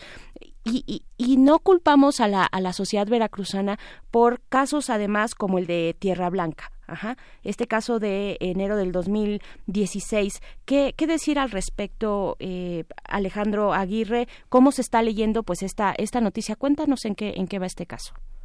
Sí, bueno, las pugnas entre el gobernador Cuitlán García y el fiscal del Estado continúan y eso no está ayudando al Estado de Veracruz. Ahí, tan, ahí son culpables los dos por un porque ambos eh, han contribuido de buena manera a este disgusto. Recordemos aquí en el estado de Veracruz la, eh, la desaparición forzada eh, continúa, los delitos crecen y bueno, por un lado el gobernador Cuitlao García molesto con el fiscal y el fiscal molesto con el gobernador, pues entonces estamos en medio de los veracruzanos y no hay avance. Recordemos que el gobernador García ha dicho que, que en buena medida la inseguridad crece en Veracruz debido a que el fiscal no atiende los delitos y hay impunidad, mientras que el fiscal dice que bueno que el gobernador es el que se tiene que encargar de evitar que los delitos ocurran. Entonces, pues así siguen las cosas en esa tesitura y seguirán pues en medio de los veracruzanos. Y el tema de Tierra Blanca, eh, miren, es muy lamentable lo que ocurrió porque recordemos que fue un 11 de enero del 2016 donde estos cinco jóvenes desaparecen bueno, primero son bloqueados por elementos de la policía estatal y después son llevados a, la delincuencia organizada y ahí y ahí es donde desaparecen. Bueno, eh, bajo esta circunstancia tampoco ha habido avances. Hubo una disculpa pública, sí que generó el gobernador García y después de ello esta resolución de, un juez federal para que hubiera 21 exonerados. De todas formas no han salido porque el fiscal dijo que tenían delitos que por los cuales responder aquí en Veracruz. Pero si se dan cuenta, asuntos como este, y podemos seguir haciendo una seguidilla de temas en Veracruz que tienen que ver con desaparición forzada, con violencia, con enfrentamientos, con emboscadas, con bloqueos, y son justamente temas que Javier Duarte no resolvió, Miguel Ángel Yunes tampoco, y que Cuitlao García tampoco ha resuelto. Bien, pues te agradecemos muchísimo por tu participación del día de hoy, Alejandro Aguirre, periodista veracruzano y columnista en el Universal. Te mandamos un gran abrazo. Muchas gracias por tu comentario. Les mando un fuerte abrazo, que tengan gran día. Sí, celebramos aquí en Primer Movimiento la pluralidad de opiniones, de comentarios y de voces que se presentan al micrófono, no solamente las que a algunos les gusta escuchar o las que a otros les gusta escuchar, es para todos y esa es justamente la labor de la universidad. Recuerden, lo queridos radioescuchas, la pluralidad de las voces y con eso nos vamos a música. ¿Qué vamos a escuchar? Vamos a escuchar de Shuk Trio, El Mago.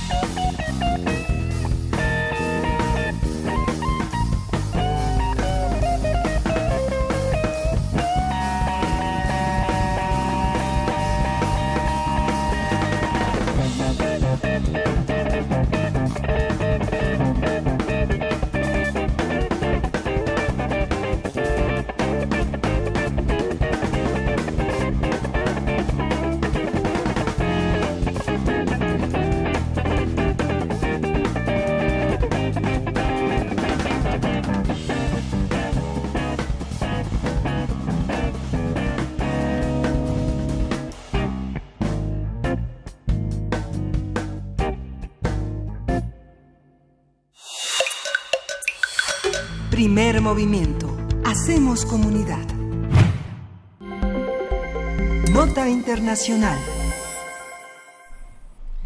En Nicaragua, la oposición suspendió ayer su participación en el diálogo con el gobierno en protesta por la violencia y represión ejercidas contra manifestantes que el sábado intentaron marchar en demanda de la liberación de presos políticos. Esto fue lo que dijeron. Al fijar su postura, la delegación de gobierno pidió a su contraparte seriedad y responsabilidad que muestre el compromiso sincero de conservar y consensuar acuerdos positivos para Nicaragua. La protesta del sábado no había sido autorizada por el gobierno con el argumento de que las manifestaciones son provocaciones y crímenes terroristas y golpistas. Esto fue lo que se dijo.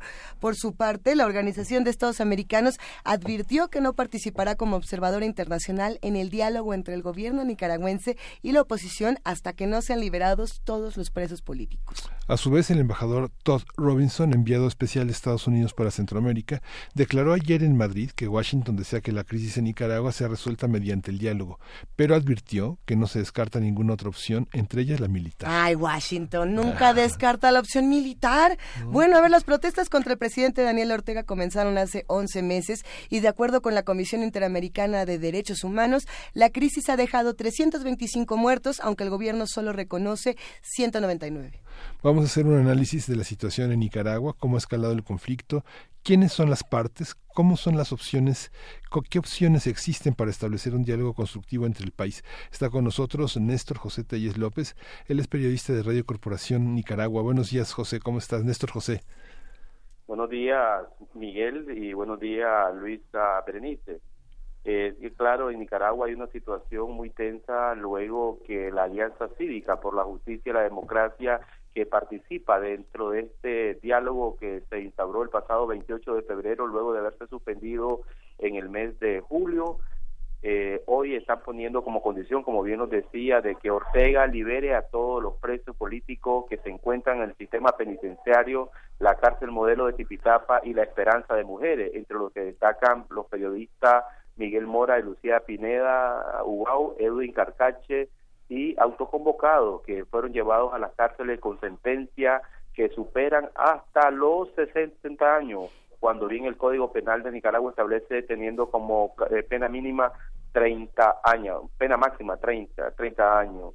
Entonces, lo, eh, lo que está sucediendo en Nicaragua es eso que le piden al gobierno, condición básica, la alianza cívica, para que se dé un verdadero diálogo y dé una muestra de voluntad del gobierno liberar a todos los presos políticos y tener las reglas claras, eh, adelantar las elecciones nacionales en este país que está próximo a vencerse el 2021, el tercer mandato de Ortega eh, por el Frente Frente Sandinista, están pidiendo que se den reglas claras del juego, y para tener una eh, como única salida pacífica y cívica es un adelanto de las elecciones teniendo una debida reforma al sistema electoral. Como bien nos decía, la Organización de los Estados Americanos ha cedido eh, a participar en esta mesa de diálogo como condición básica que se liberen a los más de 700 eh, reos políticos que se encuentran en Nicaragua. Es la situación que se está dando. se encuentra en Nicaragua Ángel Rosadía hasta el 23 de este mes. Está explorando cuál es y cómo se encuentra, está haciendo una radiografía del sistema político del país, para ello se ha reunido con diferentes sectores, entre ellos el partido opositor Ciudadanos por la Libertad, que lidera la que presidente nacional Kitty Monterrey. No sé si tienen alguna pregunta ahí, amigos de Radio UNAM. Sí, por supuesto. Sí, sí, sí. Justamente Alianza Cívica ha sido, ha sido desde el 16 que se manifestó la alerta frente a, no sé, 60 personas estaban eh, en, distintos centros comerciales alrededor de la manifestación. 30 personas habían sido detenidas y se publicó eh, por el comité, por el comité de presos, eh, una, una alerta de todas las personas que estaban detenidas, cerca de 64 personas. ¿Qué pasa con, con la pertenencia de estas personas? ¿Hay una reacción en cadena? ¿Cómo cómo reaccionan los medios, cómo se conocen estas eh, arbitrariedades por parte del gobierno en, en esta sociedad, la, asociación de madres, eh, las asociaciones de jóvenes, cómo son recibidas por una parte de la sociedad que todavía defiende a Ortega, porque en las redes sociales, en el Facebook, en las redes en Instagram, eh, hay un conjunto muy nutrido de personas que defienden a Ortega. Eh, de acuerdo a última encuesta, el presidente Ortega mantiene su techo de simpatizante que es más del 35% de votantes, que es el voto duro que le llaman en Nicaragua, de, de últimas encuestas que se han realizado. En Nicaragua debemos de estar claro de que la policía no autoriza ninguna marcha bajo el argumento que son terroristas y que pretenden desestabilizar al gobierno y lo que busca la población es la liberación de los presos políticos, que haya justicia por los más de 300 muertos que surgieron de la protesta de abril del año pasado. En este caso, este fin de semana, la Unidad Nacional Azul y Blanco había convocado a una marcha sin el debido permiso de la Policía Nacional bajo el argumento de que el artículo 54 de la Constitución Política te permite movilizarte en el país para hacer las debidas protestas. Y bajo este argumento salieron a las calles, pero previo, eh, el presidente Ortega había tendido la policía, las fuerzas antidisturbios, donde incluso le decomisaron una cámara a un colega periodista de la agencia de prensa francesa y, detuvieron a más de 100 personas y los trasladaron a las nuevas celdas de auxilio judicial, entre ellos eh, personalidades de renombre como el ministro de Educación Humberto Bailey Pereira y se llevaron también a, a Max Jerez, un joven de la coalición universitaria que, eh, que está dentro de la mesa de diálogo eh, por parte de la Alianza Cívica con el gobierno en las conversaciones que se sostienen en el INCAE. Esta, y hasta el momento se han liberado más de, de 150 personas gracias a la gestión que ha venido haciendo el nuncio apostólico Estanislao Somental en Nicaragua. Es la situación que se está viviendo, esperemos este impasse que hasta el momento las conversaciones se mantienen en este impasse de, no retornarse mientras la Alianza Cívica no vea que Ortega libere a todos los presos políticos, como repetimos, el del líder del movimiento campesino Medardo Mairena, quien participó en la primera etapa del diálogo, recibió una sentencia de más de 140 años de cárcel eh, Néstor, Néstor José Telles, ¿quién es el actor político o los actores políticos que están mediando esta situación? Ya hablabas de eh, la, eh, la, parte del representante de la Iglesia, tenemos actores externos, por supuesto la OEA, tenemos a la Comisión Interamericana de Derechos Humanos, pero al interior, al interior, ¿quién, ¿quiénes están jugando este papel de mediación? Hasta el momento este papel lo ha venido asumiendo el nuncio apostólico, mm. La conferencia episcopal de Nicaragua se retiró eh, luego de que no yo había visto que este papel lo tenían que jugar los laicos y muchos analistas señalan de que la iglesia no quería que se desarrollaran acuerdos que no beneficiaran al pueblo y no había un ambiente propicio y por lo tanto la conferencia episcopal se retiró de este diálogo nacional por el momento reiteramos el nuncio es que ha venido haciendo ese papel, ese puente entre el gobierno y los miembros de la Alianza Cívica, una voz autorizada para estar en, su investidura diplomática y representante del Papa de mantener ese diálogo, ese puente entre los negociadores de la Alianza Cívica que se encuentran reflejados sectores como los empresarios, los universitarios y organizaciones de la sociedad civil, así como miembros de organizaciones políticas de Nicaragua. Hay preguntas de los que están de este lado haciendo comunidad con nosotros, Néstor. Una de ellas que nos llama mucho la atención es, eh, a ver, por aquí está el comentario de Oscar. Eh, Oscar nos dice lo siguiente, a ver, por aquí dice, en Nicaragua la clase media está pensando en una Rambo solución, me imagino que se refiere a una solución militarizada traída desde Estados Unidos. ¿Por qué este pensamiento pulula en la clase media en toda Latinoamérica? Es la pregunta. Y dice justamente, ¿en Nicaragua se está siguiendo esa tendencia o no?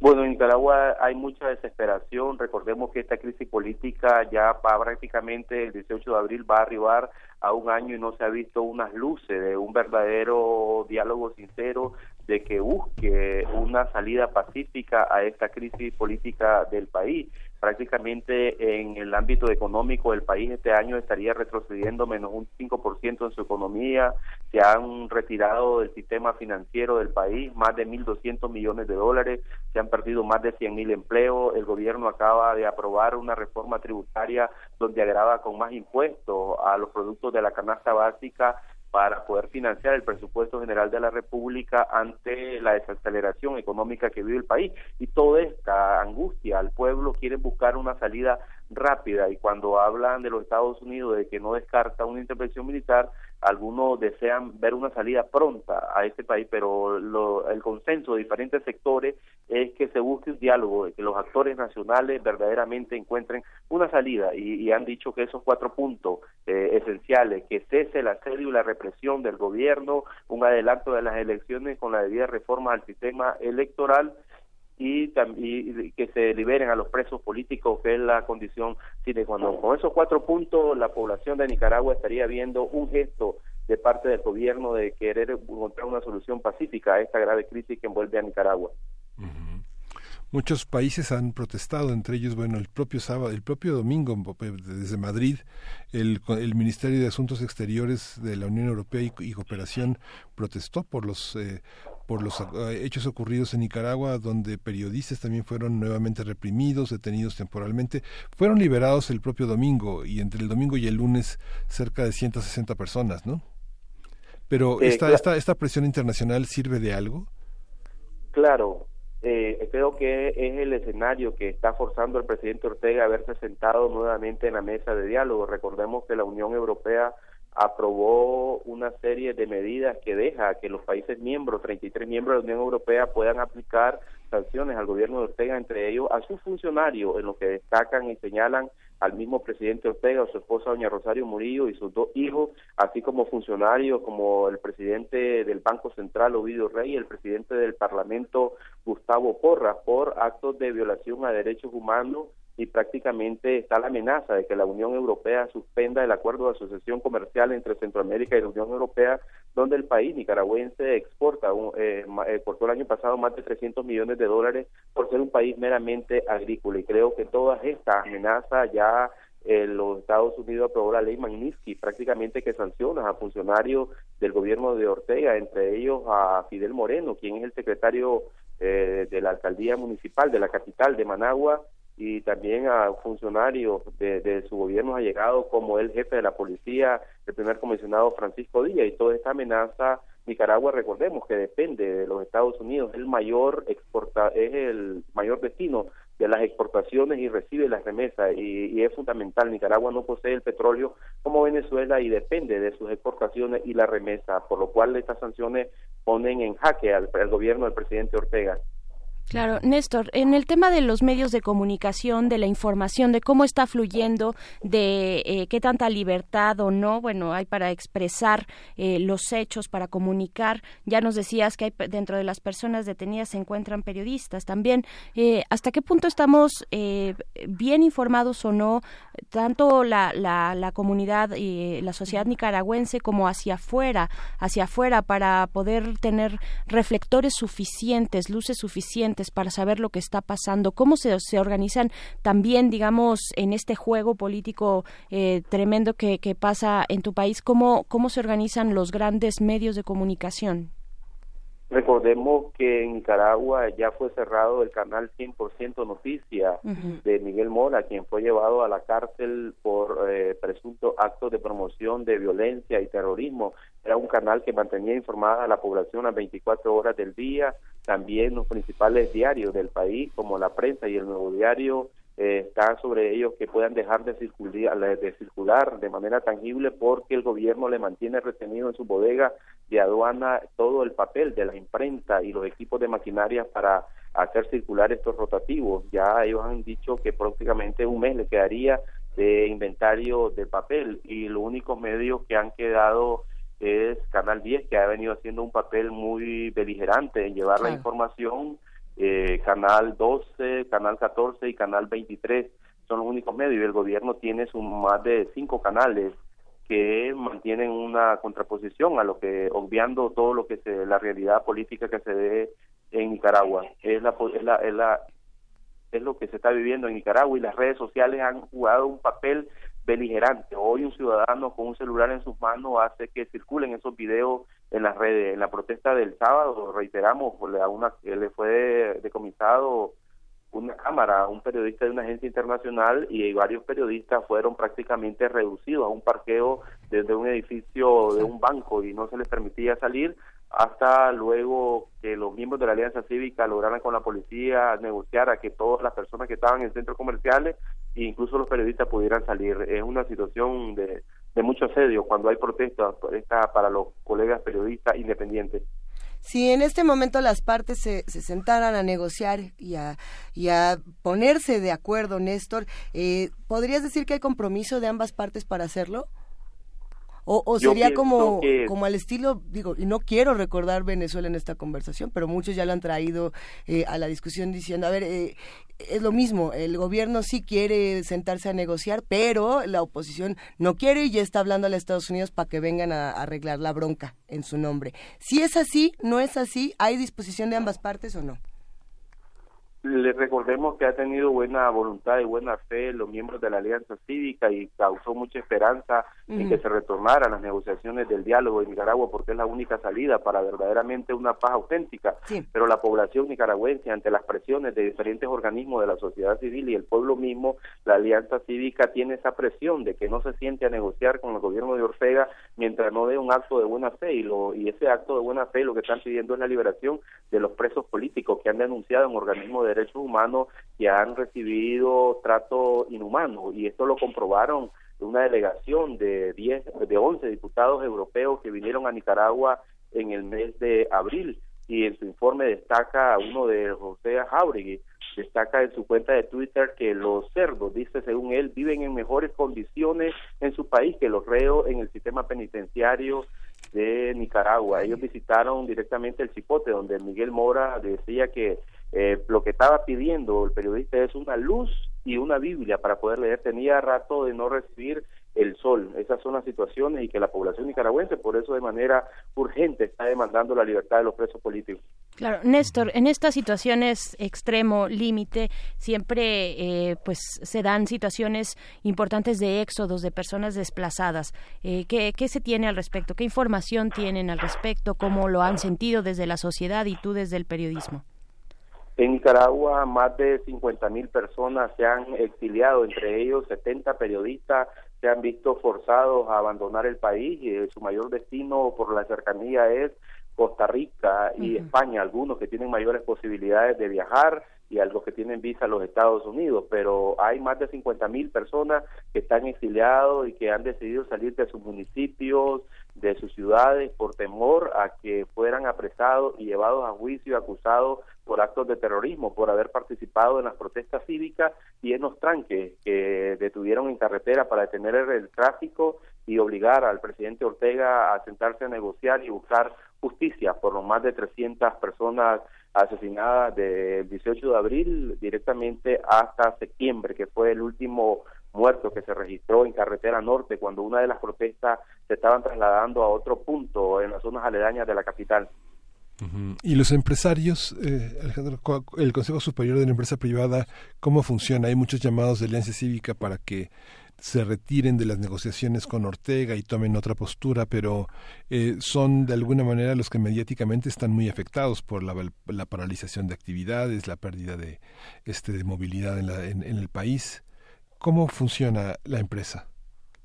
En Nicaragua hay dos cámaras empresariales importantes que aglutinan al sector eh, comercial, empresarial y ejecutivo. Uno de ellos es el, Consejo Superior de la Empresa Privada COSEP, que lidera José Arán Aguerri y la otra es la Cámara Americana de Comercio de Nicaragua, ANCHAN, que lidera Mario Arana.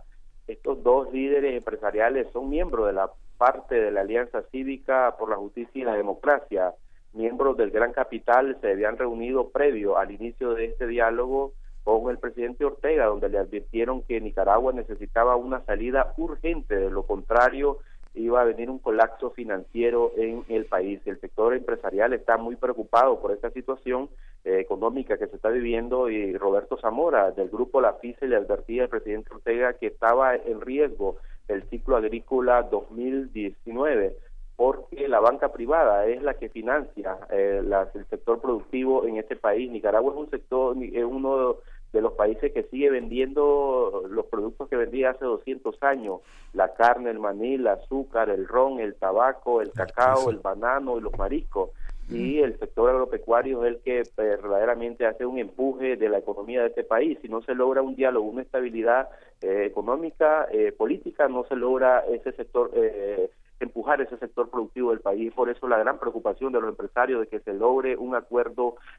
político para componer la parte económica. Hoy han destacado que la salida a este país es política, no es económica.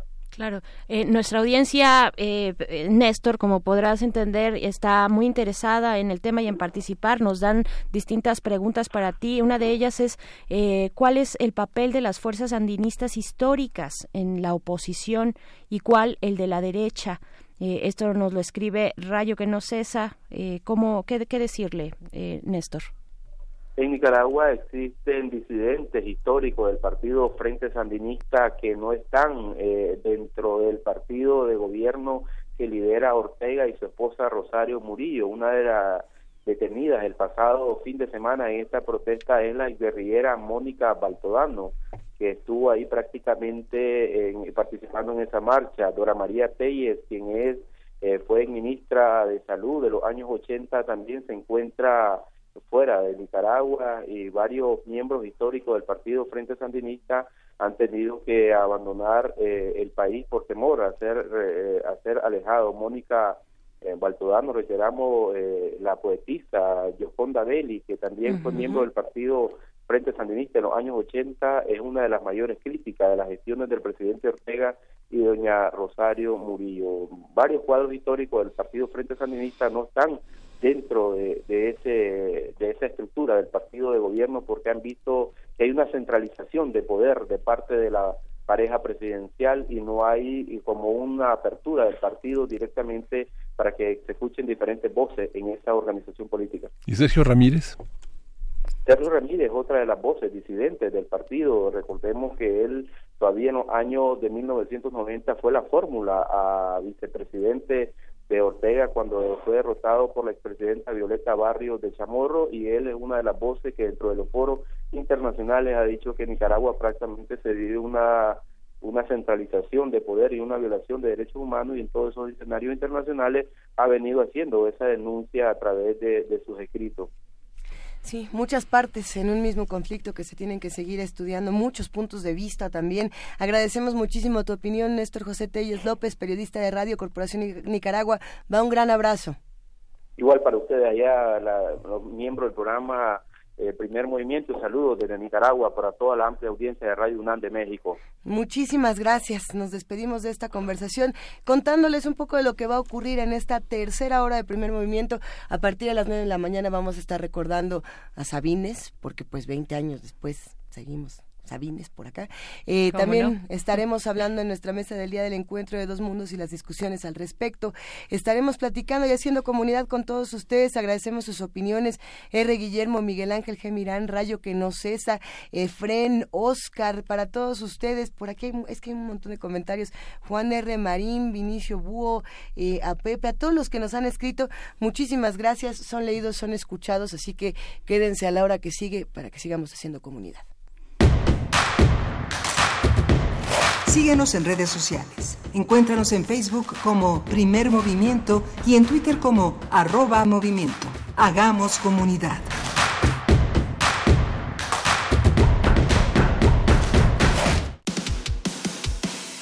Dejar huella en cada aula de la UNAM es un deber de un verdadero Puma. Deja tu huella y apoya Fundación UNAM a de cara a miles de universitarios. Súmate 5340-0904 o en www.funam.mx. Contigo hacemos posible lo imposible. El rito comienza en el escenario. Los sonidos emergen, deambulan por el recinto, se cuelan en los oídos y estremecen los sentidos. Festival Intersección. los encuentros sonoros de Radio UNAM todos los viernes a las 21 horas en vivo desde la sala Julián Carrillo. Escúchalos a través del 96.1 de FM, www.radiounam.unam.mx o ven a Adolfo Prieto 133 Colonia del Valle, cerca del metro. La entrada. Son las 5 de la mañana y desde diferentes puntos de México ellos y ellas despiertan. Están en todo México, algunos en el norte, otros en la costa y por todo el país. Cada quien con características diferentes, pero listos para un nuevo reto. Ser parte de las decisiones importantes de México. Si ya cumpliste 18, tramita tu credencial para votar. Nosotros ya lo hicimos. ¿Y tú? Porque mi país no importa, ya tengo mi INE. INE ayuda a que tus hijos desarrollen el hábito del ahorro. Si tienes niños entre 6 y 12 años, los invitamos a participar en la tercera edición del concurso de dibujo y pintura infantil, Trazos Financieros. El tema es El ahorro a lo largo de mi vida. Habrá grandes premios. Consulta las bases en gov.mx diagonal Conducef. Imagina lo que lograrán ahorrando. Conducef. Gobierno de México.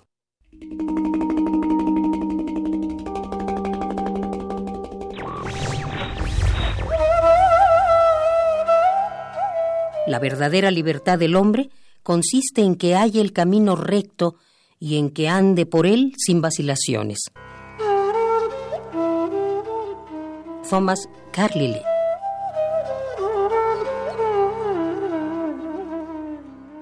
Radio UNAM Allá afuera pasan cosas que sentimos fuera de nuestras manos. ¿De qué tenemos que pedir perdón? ¿De no morirnos de hambre? Creemos que solo pertenecen a los políticos. Hemos sido tolerantes hasta exceso de ya.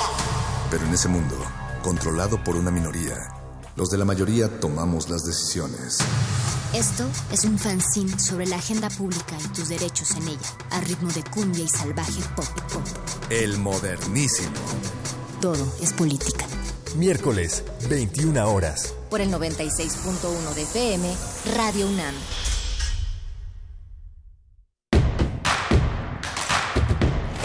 Encuentra la música de primer movimiento día a día en el Spotify de Radio UNAM y agréganos a tus favoritos.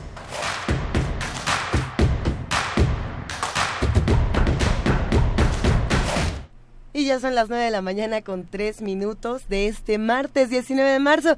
Seguimos aquí en primer movimiento en esta tercera hora que tiene todavía muchísimas cosas, Berenice Miguel Ángel.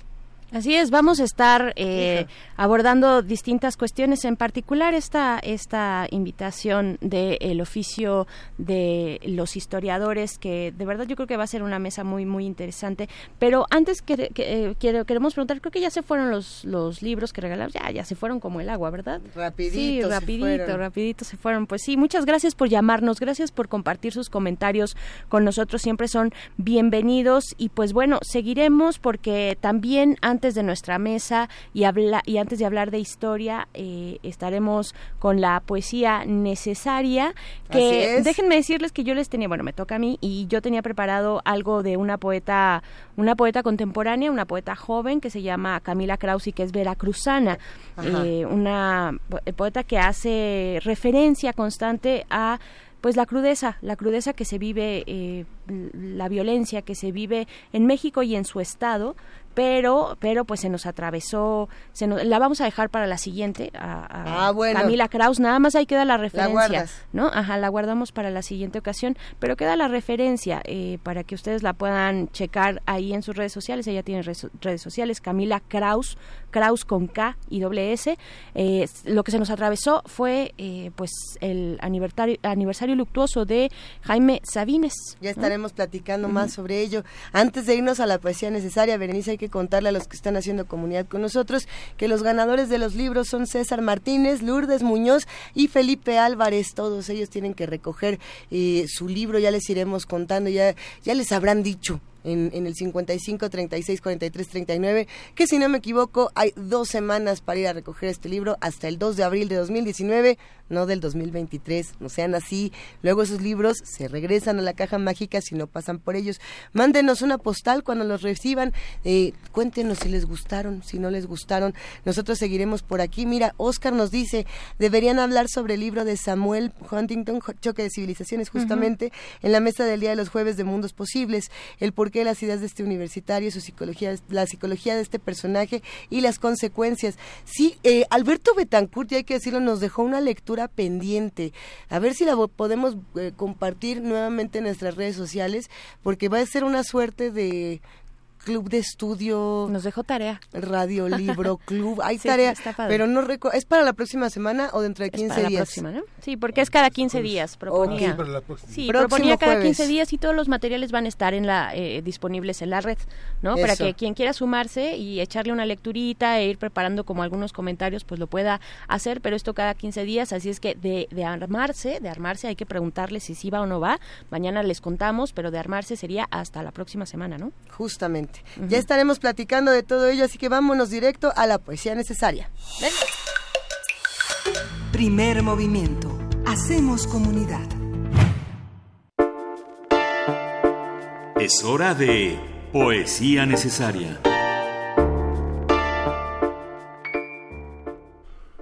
Ya lo decíamos hace un momento, hace 20 años murió el poeta chiapaneco Jaime Sabines a la edad de 72 años en esta Ciudad de México. Y queremos recordarlo aquí porque sabemos que hay seguidores eh, entre la audiencia, entrañables, entrañables seguidores de sus poetas eh, y como, como el amor también es oscuro, vamos a acompañar a Sabines con The Cure con la canción Love Song, precisamente. Cálmate, Berenice, cálmate. Órale. Nos seguimos poniendo darks de pronto para bajarle un poco el merengue a, eh, eh, a, las, a las letras y a las palabras, pero no sé. darks, Berenice. No, al contrario, al contrario. The Cure estás, Estás recombinando. estoy pues. combinando, estoy haciendo un contrapunto entre la poesía y la música. Eh, de The Cure vamos a escuchar Love Song. Después, bueno, más bien antes, antes de este poema que se titula Lento, amargo animal de Sabines, hoy en su aniversario luctuoso número 20, y esto dice así. Lento, amargo animal, que soy, que he sido, amargo desde el nudo de polvo y agua y viento, que en la primera generación del hombre pedía a Dios, amargo como esos minerales amargos que en las noches de exacta soledad, maldita y arruinada soledad, sin uno mismo, sin uno mismo trepan a la garganta y costras de silencio asfixian, matan, resucitan, amargo como esa voz amarga, prenatal, presubstancial que dijo nuestra palabra, que anduvo nuestro camino, que murió nuestra muerte y que en todo momento descubrimos. Amargo desde dentro, desde lo que no soy, mi piel como mi lengua, desde el primer viviente, anuncio y profecía. Lento desde hace siglos, remoto, nada hay detrás, lejano, lejos, desconocido, lento, amargo animal, que soy, que he sido.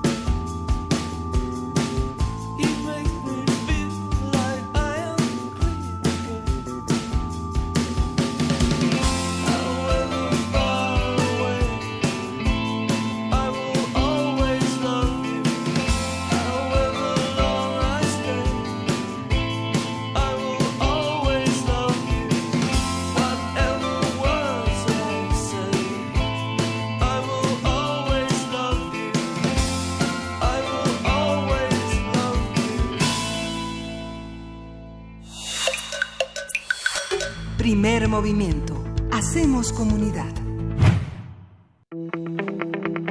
La mesa del día.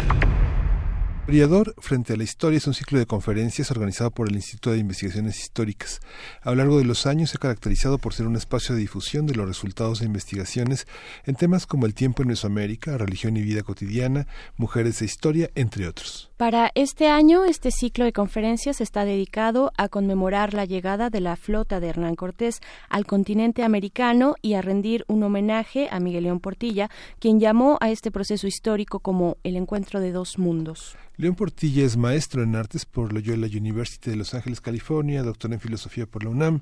Ha trabajado durante más de medio siglo en la Facultad de Filosofía y Letras y el Instituto de Investigaciones Históricas de la UNAM. Así es, entre sus publicaciones más importantes se encuentran La filosofía náhuatl, Visión de los, de los vencidos, Toltecayotl eh, y Literaturas indígenas de México, que han sido traducidas a muchos idiomas. En su obra prevalece la idea de investigar el punto de vista del otro, principalmente de los indígenas, su visión del mundo, su historia, su literatura o sus testimonios sobre la conquista. El ciclo de conferencias El historiador frente a la historia se realizarán todos los miércoles del 20 de marzo, eh, es decir, ya el día de mañana, al 12 de junio de 2019, de las 12 a las 14 horas en el Salón de Actos del Instituto de Investigaciones Históricas. A partir de este ciclo de conferencias sobre 1519 en el, en el, en el en históricas, en el Instituto de Investigaciones Históricas, vamos a hablar sobre la llegada de los españoles a América, cómo se ha reinterpretado en términos históricos y simbólicos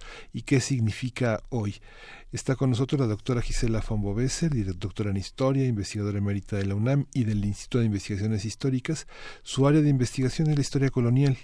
Ella coordina el ciclo de conferencias El historiador frente a la historia 2019-1519, el encuentro de dos mundos, homenaje a Miguel en Portilla. Bienvenida, Gisela, ¿cómo está? Muy contenta de estar aquí con ustedes y de que me den la oportunidad pues de hablar de este importantísimo ciclo con los radioescucha. Muy interesante. Y qué mejor, eh, doctora, que empezar con la explicación a profundidad, además, porque podemos, de esta idea del encuentro de dos mundos de eh, Miguel León Portilla. Eh, ¿qué, ¿qué, decir? ¿Cómo arrancar esta conversación? Bueno, este nuestro colega, admirado maestro Miguel León Portilla, este a raíz del encuentro de, dos mundos en, en, en este 1992 y cuando se cumplieron 500 años desde que los españoles llegaron a nuestro continente de América, pues este fenómeno siempre se conocía como el descubrimiento de América. De hecho, pues ustedes que están muy jóvenes tal vez ya no lo emprendieron así en la escuela, pero desde luego que a mí me enseñaron todavía que esto se llamaba el encuentro de dos mundos, eh, digo, el eh, descubrimiento, de América, sí, también nos tocó, ¿cómo no? ¿Verdad? Ustedes también les tocó. Y este, bueno, este, aunque no estaba del todo mal este concepto, el problema que tenía es que era nada más la visión desde Europa porque los que descubrieron América pues fueron europeos, pero pues aquí cuando llegaron las las naves de eh, de, de este Cristóbal Colón, pues no llegaron los indios y dicen, "No, ya nos descubrieron, ¿verdad?" Sino que, realmente eh, fue pues un evento que tuvo las dos consecuencias por parte de Europa el haberse abierto a, todo un nuevo continente, pero lo mismo sucedió de este lado y por esto pues este Miguel León Portilla en su momento junto con Roberto Moreno de los Arcos pues acuñaron este nuevo concepto que es muy interesante porque se ha ido realmente este eh, implantando y de hecho hasta en España en mucha, eh, no siempre pero muchas veces ya también o en Europa en general pues se habla de este nuevo concepto de, del encuentro ¿no? Ahora lo que estamos festejando no es la llegada, la, eh, el primer momento de contacto, sino cuando realmente llegan a lo que hoy es México, ¿no? Entonces todavía no era México, pero este, sabemos que era un territorio formado con, por distintos reinos, no podemos ni siquiera decir nada más hablar de Mesoamérica, también, eh, bueno, el, realmente el encuentro se dio primero con el mundo maya, ¿no? Este, pero pues, ¿qué sucedió? La pregunta que, que queremos dilucidar con este ciclo eh, de conferencias es, ¿qué sucedió sucedió realmente cuando pues se, se hace este encuentro y pues empieza realmente una nueva etapa completamente distinta para los habitantes originales. Esta es la idea. Esta idea de reconocer hace más de 25 años eh, por parte de España que había sido un encuentro también modifica los aspectos de las visiones eh, colonizadoras de otros países en Europa, ¿no? Por supuesto. Portugal, Inglaterra, Alemania, Italia, donde las colonizaciones eh, fueron sin ese otro, sin que existiera ese otro lado y sin instituciones tan complejas como las que existieron en México en esta llamada conquista espiritual. ¿no? Muchas veces se ha hecho esta, esta comparación entre la colonización portuguesa y, y, este, inglesa, por ejemplo, que al parecer fue mucho más depredadora y mucho más enfocada al beneficio, a, obtener nada más un beneficio del lado del conquistador. Yo creo que en este caso en el caso del Imperio Español, aunque hoy no podemos desconocer que también hubo eh, estos intereses económicos y, y, de beneficio, digamos, para la corona española, por el otro lado, sí hubo una conciencia muy importante de llegar a cristianizar a toda eh, la población. ¿Y qué significaba eso en términos de la época?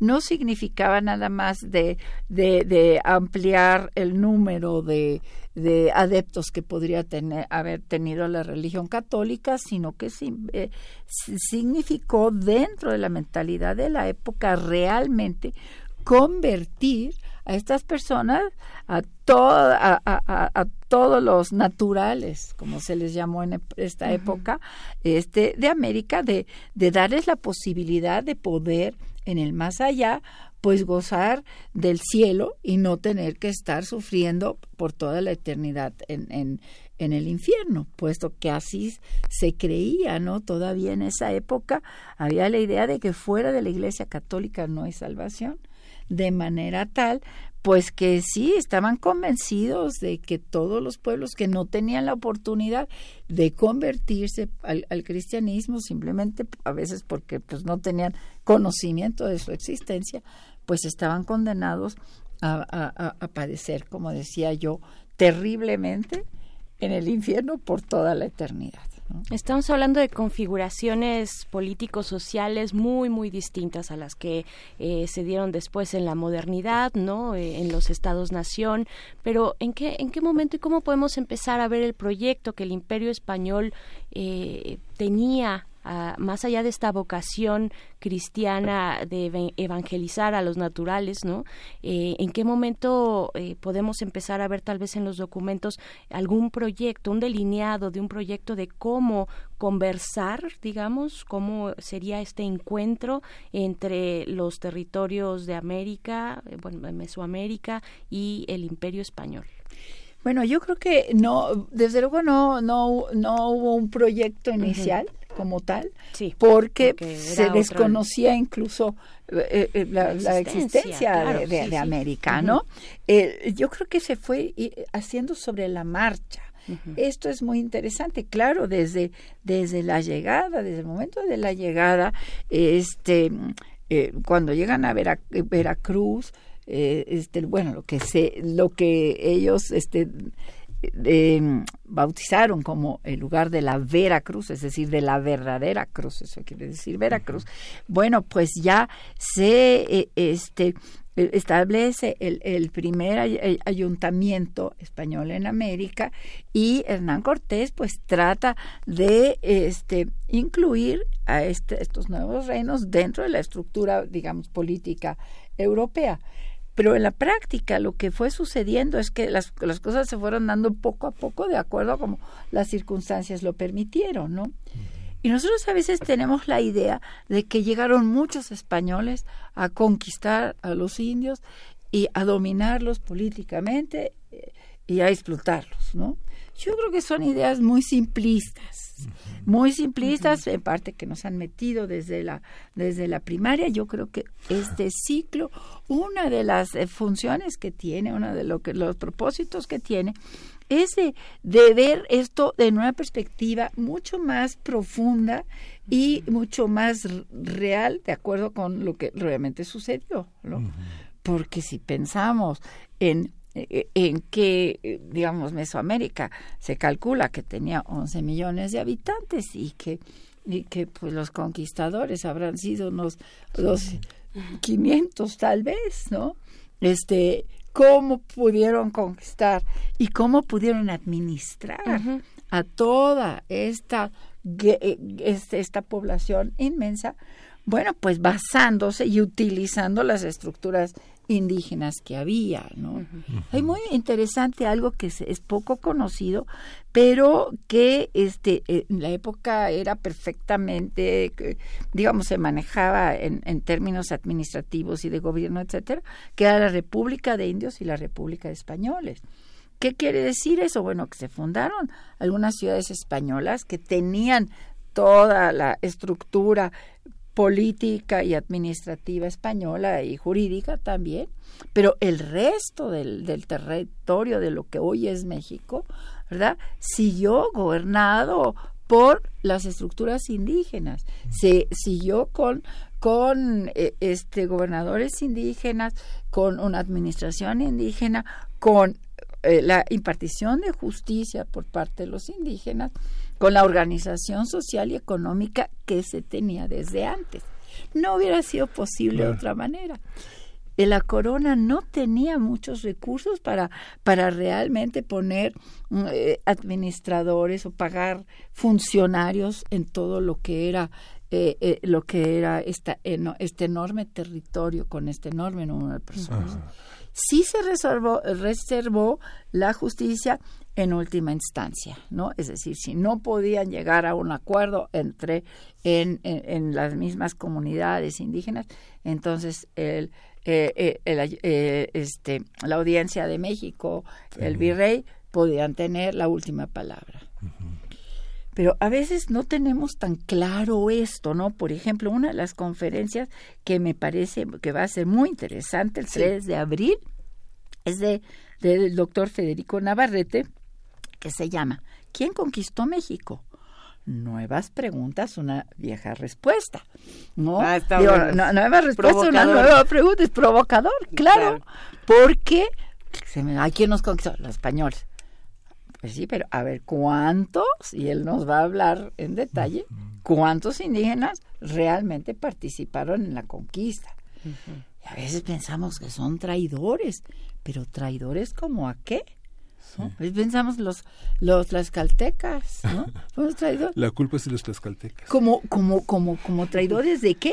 Eh, si eran enemigos de, lo, de los mexicas y los traían asoleados. ¿A quién traicionaron? ¿Como a quién traicionaron? Doctora, ahí estaríamos regresando a este, a este tema de los relatos simplistas, de los relatos que, que reducen las muchas realidades.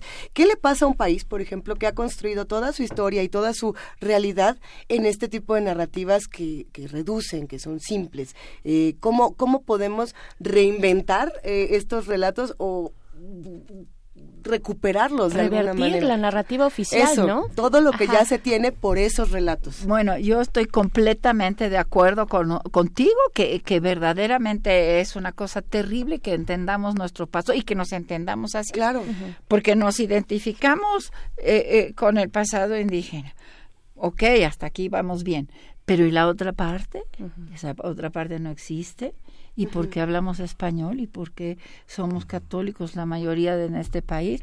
¿Y por qué, mm, eh, y por qué comemos este carne carnitas. y porque carnitas ¿eh? qué tal los tan ricas que son. llegó llegó una España profundamente dividida. Llega en un momento en que han expulsado a los a los a los judíos. Han expulsado a los árabes. Hay un mozárabe que quedó olvidado ¿no? Quedó una lengua española este, proliferante porque era una imposición de la corona. Hay muchas cosas que tienen... La iglesia es una institución burocrática, digamos, la institución está llena de funcionarios que se duda mucho de que crean en Dios. Hay una duda. De, este A ver, yo creo que yo creo que lo que pasa es que también muchas veces nos cuesta mucho trabajo entender otras épocas porque estamos partiendo de la realidad, ¿no?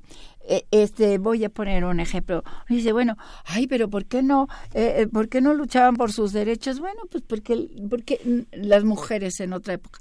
Bueno pues porque no había una conciencia de que los hombres y las mujeres debíamos de tener los mismos derechos.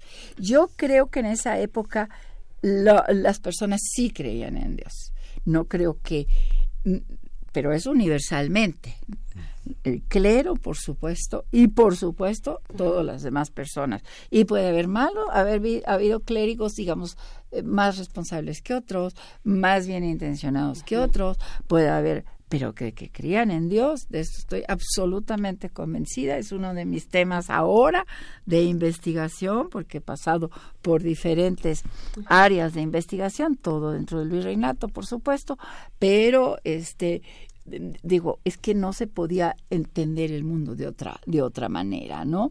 y, y yo creo que este, claro que también hubo clérigos este malintencionados o medio tranza, así, sí, eso sí, pero Alonso Mantúfar fue uno de ellos, ¿eh?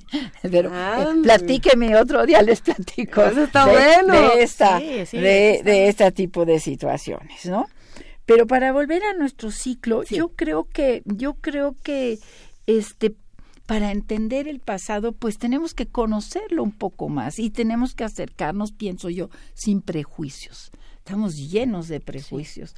Y este y para entendernos a nosotros mismos porque de verdad si nada más nos queremos entender desde el lado prehispánico pues no estamos entendiendo que somos producto de una sociedad mestiza que se crea justamente en el virreinato no y en donde participan por igual los españoles que los indios, o mucho más tal vez que los indios si lo tomamos numéricamente, ¿sí? Claro que la propia nobleza indígena este participa en la reconstrucción de un de un nuevo país, ¿no? y, y, y, por supuesto, yo no quiero minimizar eh, este que hubo explotación, que hubo eh, muchos problemas, claro, pero también había explotación antes de la llegada de los españoles, no querer ver el mundo indígena. Eso es interesante, la explotación antes de los españoles. Se va a hablar también de ello en... Eh, eh, creo que no tenemos tanto ningún tema específico sobre esto, pero seguramente se va a ir tratando, ¿no?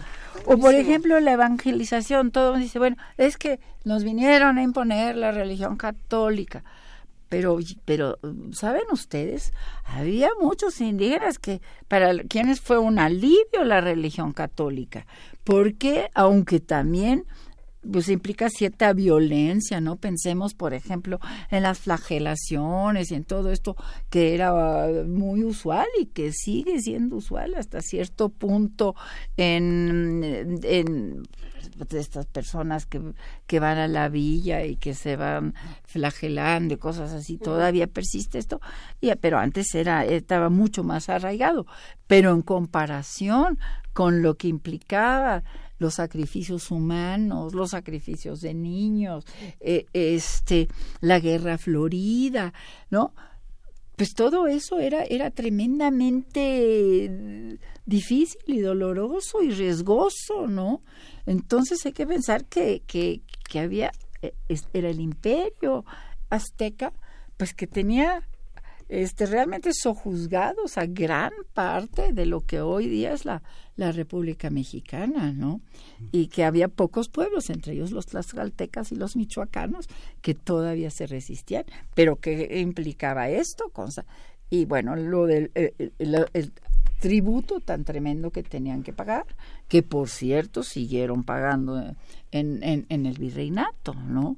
Pero los caciques que antes, a, este, recogían el tributo de sus comunidades para mandarlo al imperio eh, este azteca, pues ahora lo tenían que hacer para darlo a los encomenderos, para darlo a la corona en aquellos casos de que fueran encomiendas, eh, encomiendas este de la corona, encomiendas reales, ¿no?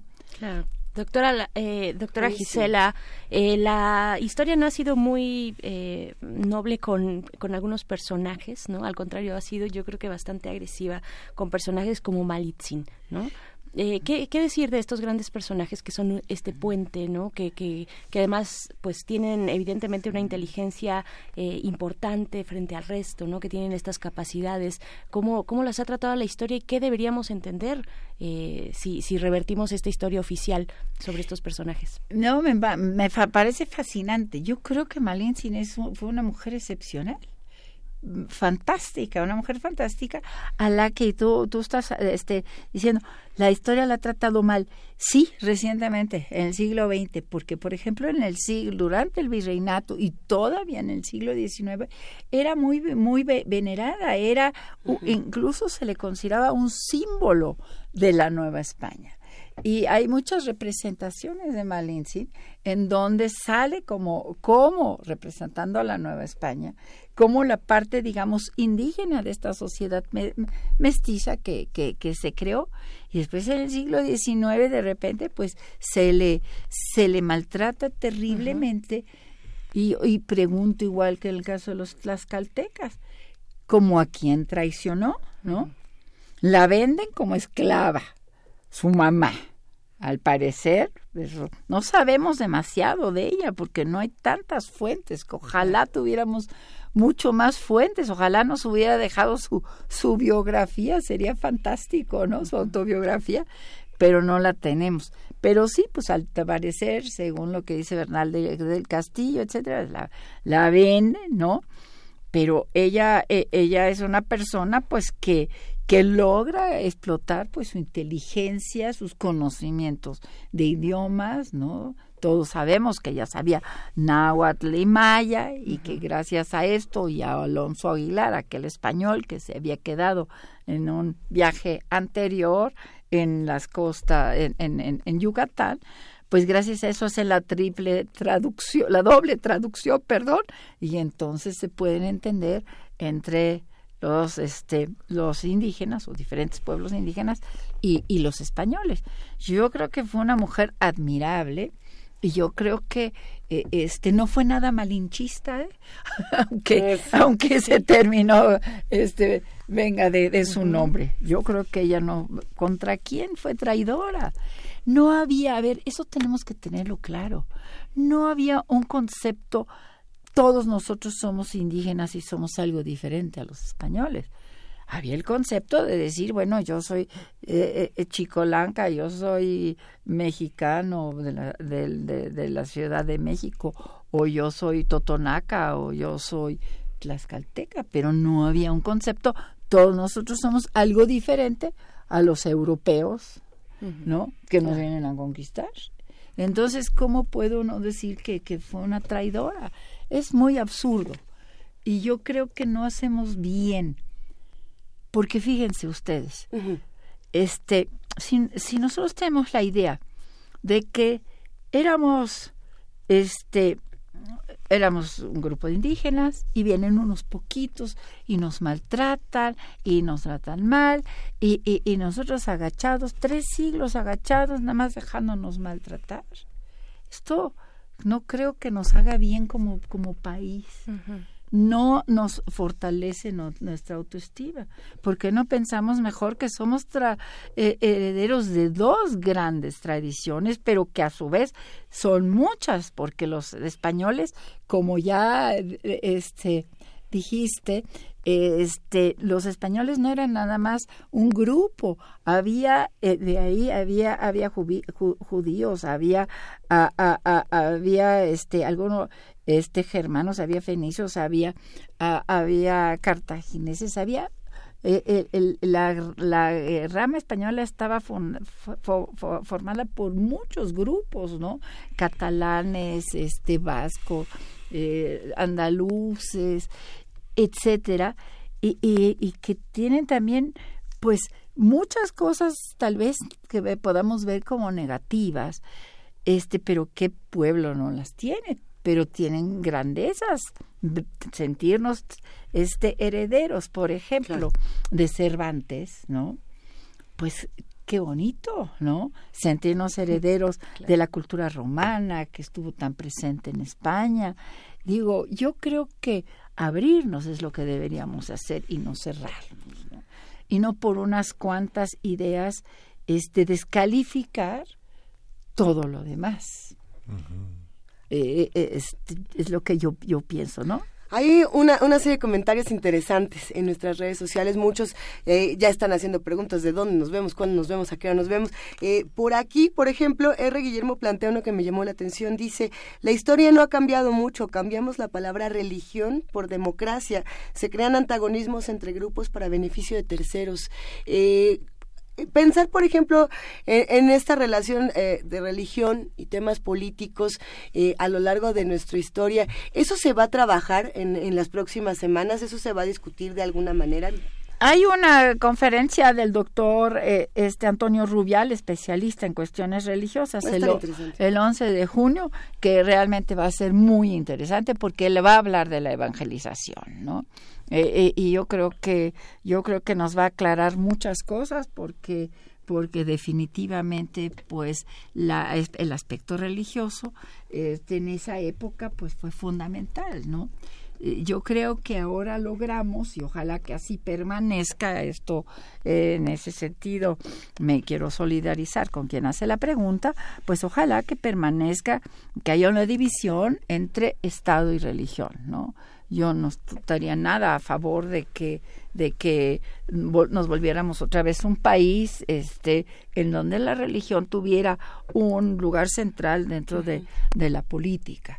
Pero en esa época no había esa división no hay que pensar que el rey era el máximo eh, representante por ejemplo de la Iglesia católica y que no se no había una conciencia de que pudiera haber una sociedad sin religión. Digo las cosas eran más o menos una, una iba con la otra. Claro, acá también en nuestras redes sociales, quienes nos escuchan, doctora, tienen algunas preguntas. Por ejemplo, Oscar, Oscar eh, nos le pregunta que si es cierto, es cierto que el idioma náhuatl se llegó a hablar en la corte de los Habsburgo tras la conquista. Dice Oscar que cree haberlo escuchado en una de las conferencias de Miguel León Portilla. Eso, eso se sabe, se tiene como dato por ahí. También nos pregunta si lo de las administraciones indígenas tuvo que ver con una estructura medieval que se implantó tan pronto cuanto se, se conquistó pues el territorio conocido como México después. Bueno, ya no teníamos una estructura medieval, ya era ya en la época moderna, ¿no? que, que obviamente está anclada en tradiciones medievales, por supuesto, ¿no? Ahora, si en la corte de los Habsburgos se habló náhuatl, digo probablemente porque sí también alguna llega llegó a haber personas que eh, este bueno para empezar ya mandaron algunos a algunos indígenas allá para que los conocieran, para que vieran cómo eran, etcétera, ¿no?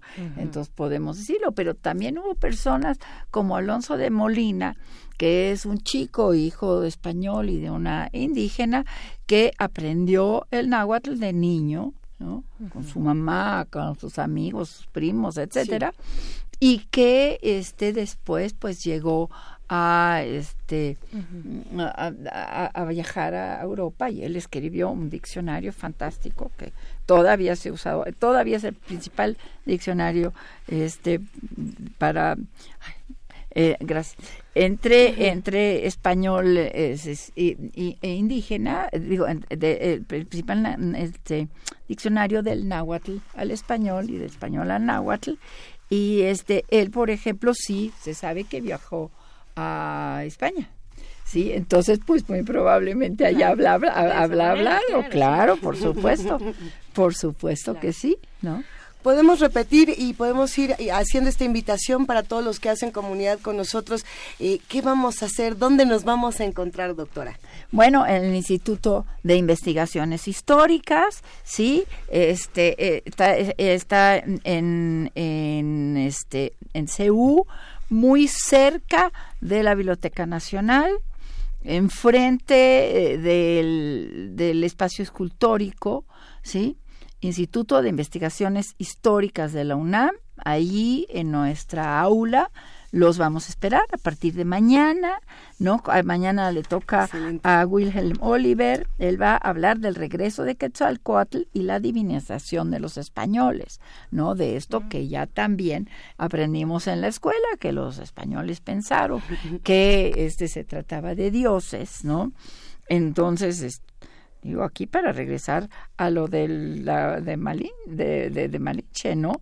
De que ellos creyeron, digo, estos son tal, digo, sí los veían diferentes, pero creyeron que eran dioses, ¿no? Y no creyeron, bueno, todos nosotros somos de un bando y ahora los españoles son de un bando contrario, ¿no? Hay que hay que hay que entender esto. Y después, pues cada miércoles, ¿sí?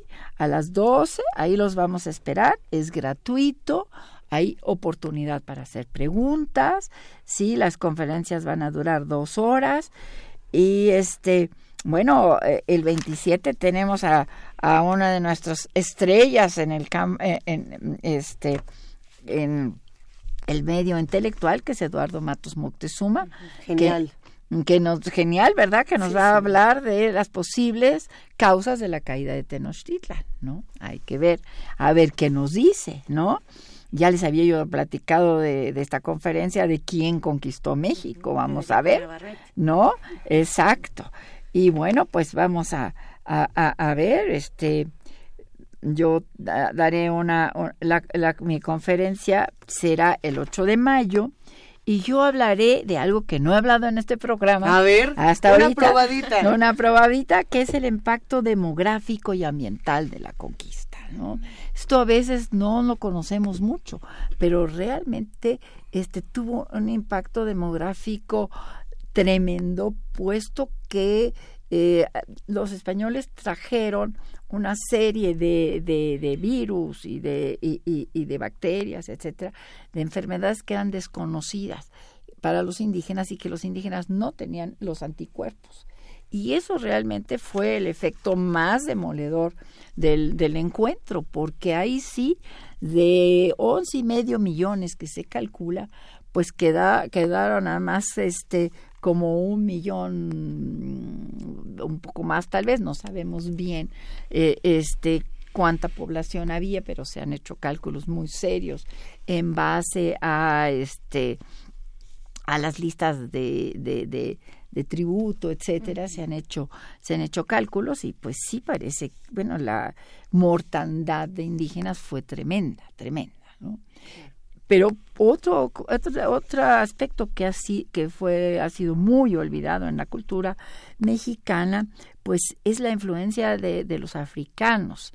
A veces ahora se ha revalorado ese aspecto, pero pues, yo todavía aprendí, y seguramente ustedes también, que el mexicano era el producto de español e indio.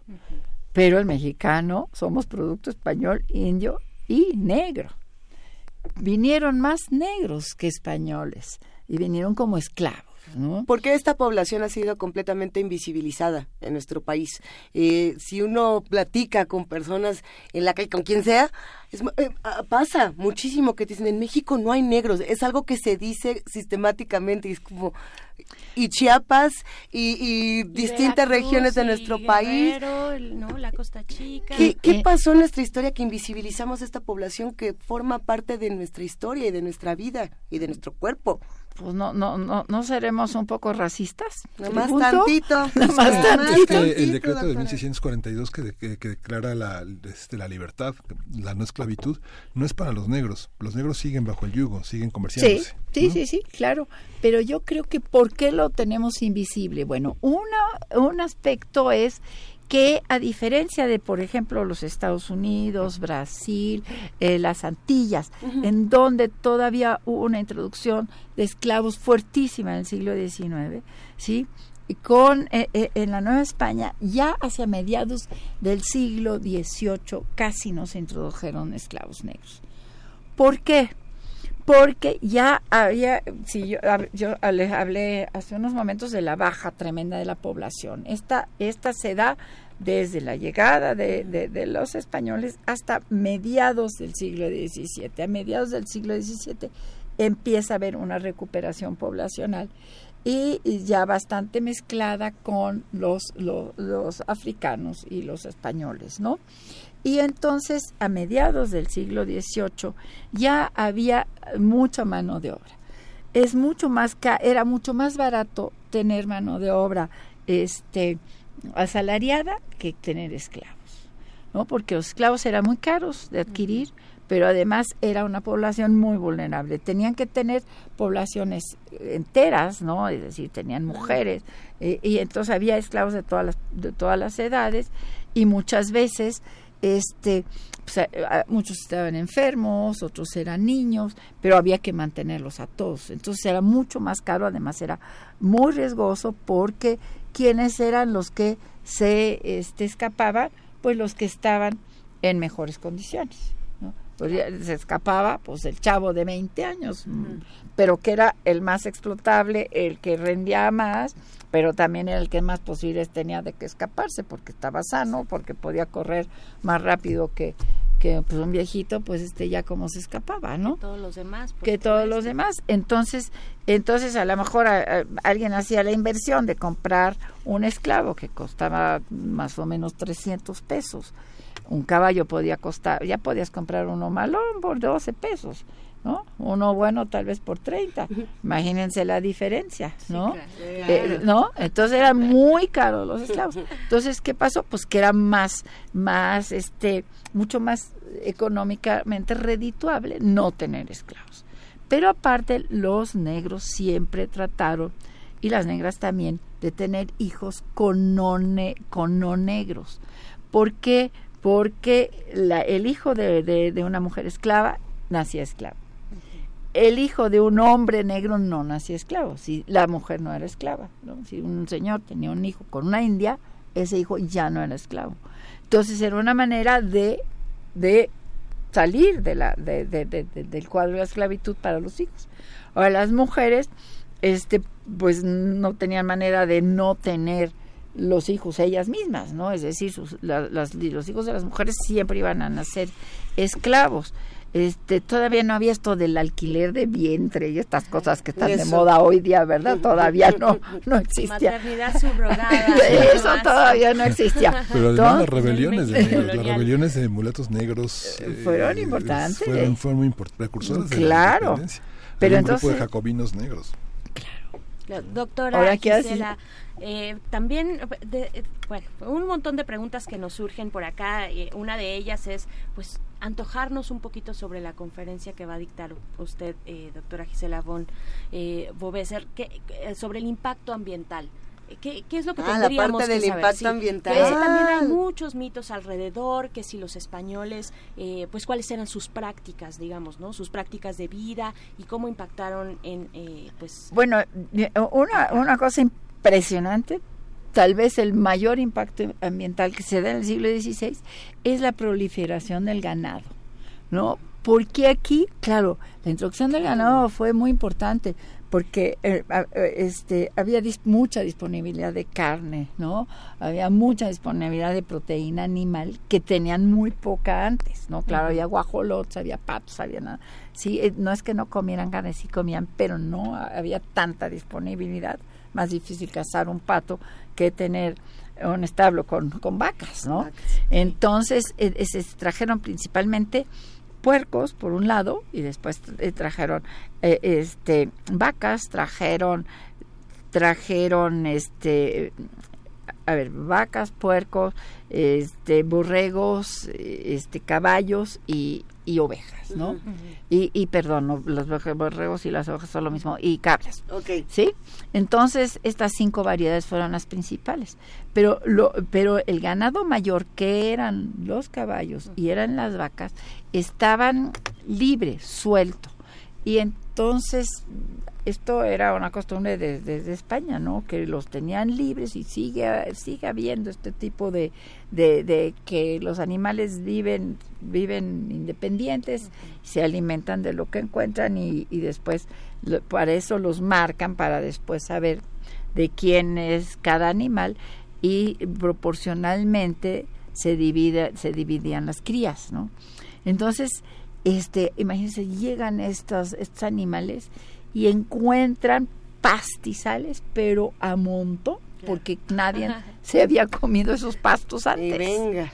Y venga, entonces se reprodujeron de una manera brutal, al grado que eran una amenaza para los campos de cultivo, porque pues llegaban hordas de estos, este, y, acababan con las milpas, etc. Esto fue importante, ¿no? Claro que a fines del siglo este, XVI esto se revierte porque ya no hay muchos pastos, entonces ya no tienen mucho de dónde alimentarse y digamos esto más o menos se, se estabilizó. Pero este, tenemos, por ejemplo, la introducción de, nueva, de variedades este, de, de especies vegetales, tenemos la introducción del trigo, de la caña de azúcar, nuevas tecnologías agrícolas que permitieron el uso extensivo del suelo, porque eh, justamente el ganado que, eh, eh, que permite la utilización del arado, entonces este, una, pocas personas podían atender grandes superficies, por ejemplo, agrícolas, que antes no era posible, era una, una, agricultura este, intensiva, pero en, en, en este, áreas muchísimo más, más reducidas, ¿no? Entonces, la mortandad también de los, de los este, indígenas hizo que se expandieran, este, que quedaran muchos territorios vacíos que se reasignaron a nuevos propietarios. Entonces, a fines del siglo XVI surgen las haciendas, por ejemplo. ¿no? Entonces, toda esta tecnología agrícola, la introducción de las máquinas, ¿no?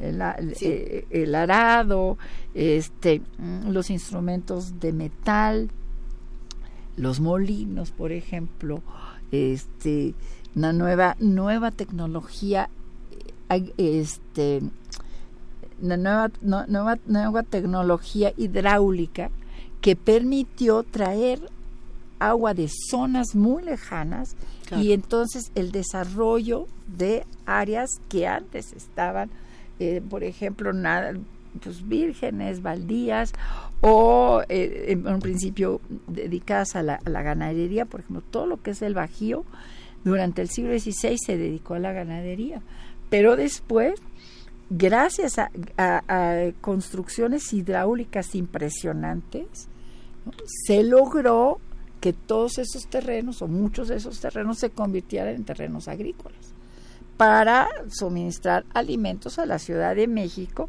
pues que ya entonces será la ciudad más grande de todo el continente. Doctora, no está para saberlo ni nosotros para contárselo, pero los radioescuchas de este lado están muy entusiasmados. Eh, nosotros también ha sido un verdadero un, deleite eh, escucharla esta mañana. Eh, tendremos que seguir, pero para eso, pues nos vamos al coloquio todos juntos, nos vamos a la conversación. Podemos repetir nada más, última vez, dónde nos vemos, a qué hora este nos vemos. de conferencias en el Instituto de Investigaciones Históricas El Historiador frente a la historia, doctora. Eh, ¿Cuándo podemos vernos por allá? Eh, a partir de mañana, ¿sí? A, este, a las 12 del día, de 12 a 14, ahí los esperamos. Y bueno, pues este ciclo va a durar hasta el 12 de junio, cada miércoles, excepto obviamente si cae en, en Semana Santa, por ejemplo, no, ¿verdad? Pero fuera de esto, cada miércoles ahí, ahí los, los esperamos y vamos a poder seguir discutiendo. Perfecto, pues vámonos, vámonos ya. Muchísimas gracias, doctora Gisela von Bovesser, eh, doctora en Historia, investigadora emérita de la UNAM y del Instituto de Investigaciones Históricas, por venir a compartirnos una probadita de todo lo que podemos estar disfrutando a partir de este miércoles a las 12 del día en el Instituto de Investigaciones Históricas. Muchas gracias. Gracias a ustedes por la oportunidad de platicar de este ciclo. Un poco de música antes de despedir esta transmisión porque ya el tiempo se nos viene encima. Sí, una, una composición marcada por la otredad de este grupo de rock, el Tzotzil Maya, hablan el, el Maya, que se llama Lumaltok Muina Bushibat, que quiere decir no sé dónde ir.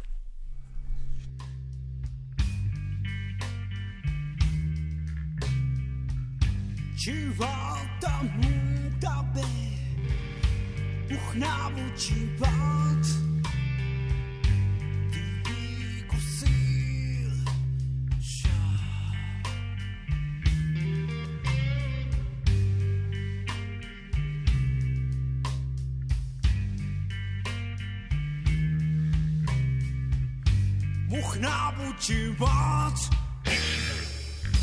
Muchnabutje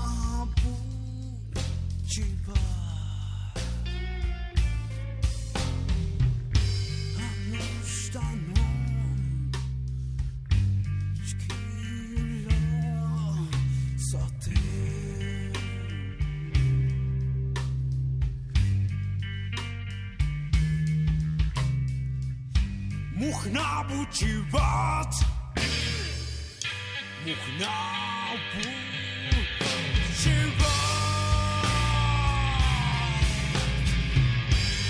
Albi kono ciel. Mógł nabudzić.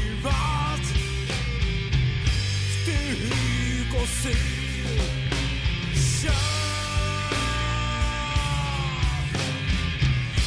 Mógł nabudzić.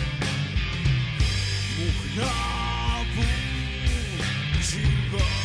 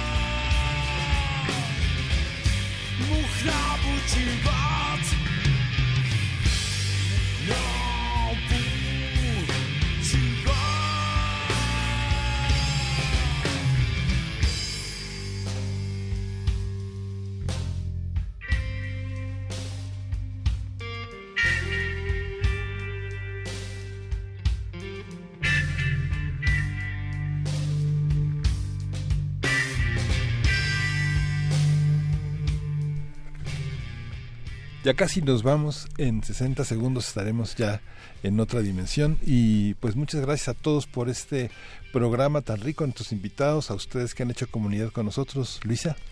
Gracias, querido Miguel Ángel Quemain. Gracias, querida Berenice Camacho. Nos escuchamos mañana de 7 a 10 de la mañana y agradecemos, por supuesto, a los que hacen comunidad con nosotros. Este programa está hecho por ustedes, para ustedes y con ayuda, por supuesto, del equipo guerrero, guerrerísimo de producción de Primer Movimiento y de Radio UNAM. Así es, nos encontramos mañana, pero ustedes por favor sigan aquí en la sintonía de Radio UNAM a través del 96.1. Gracias Luisa, gracias Miguel Ángel. Gracias. Esto fue el primer movimiento. El mundo es de la universidad.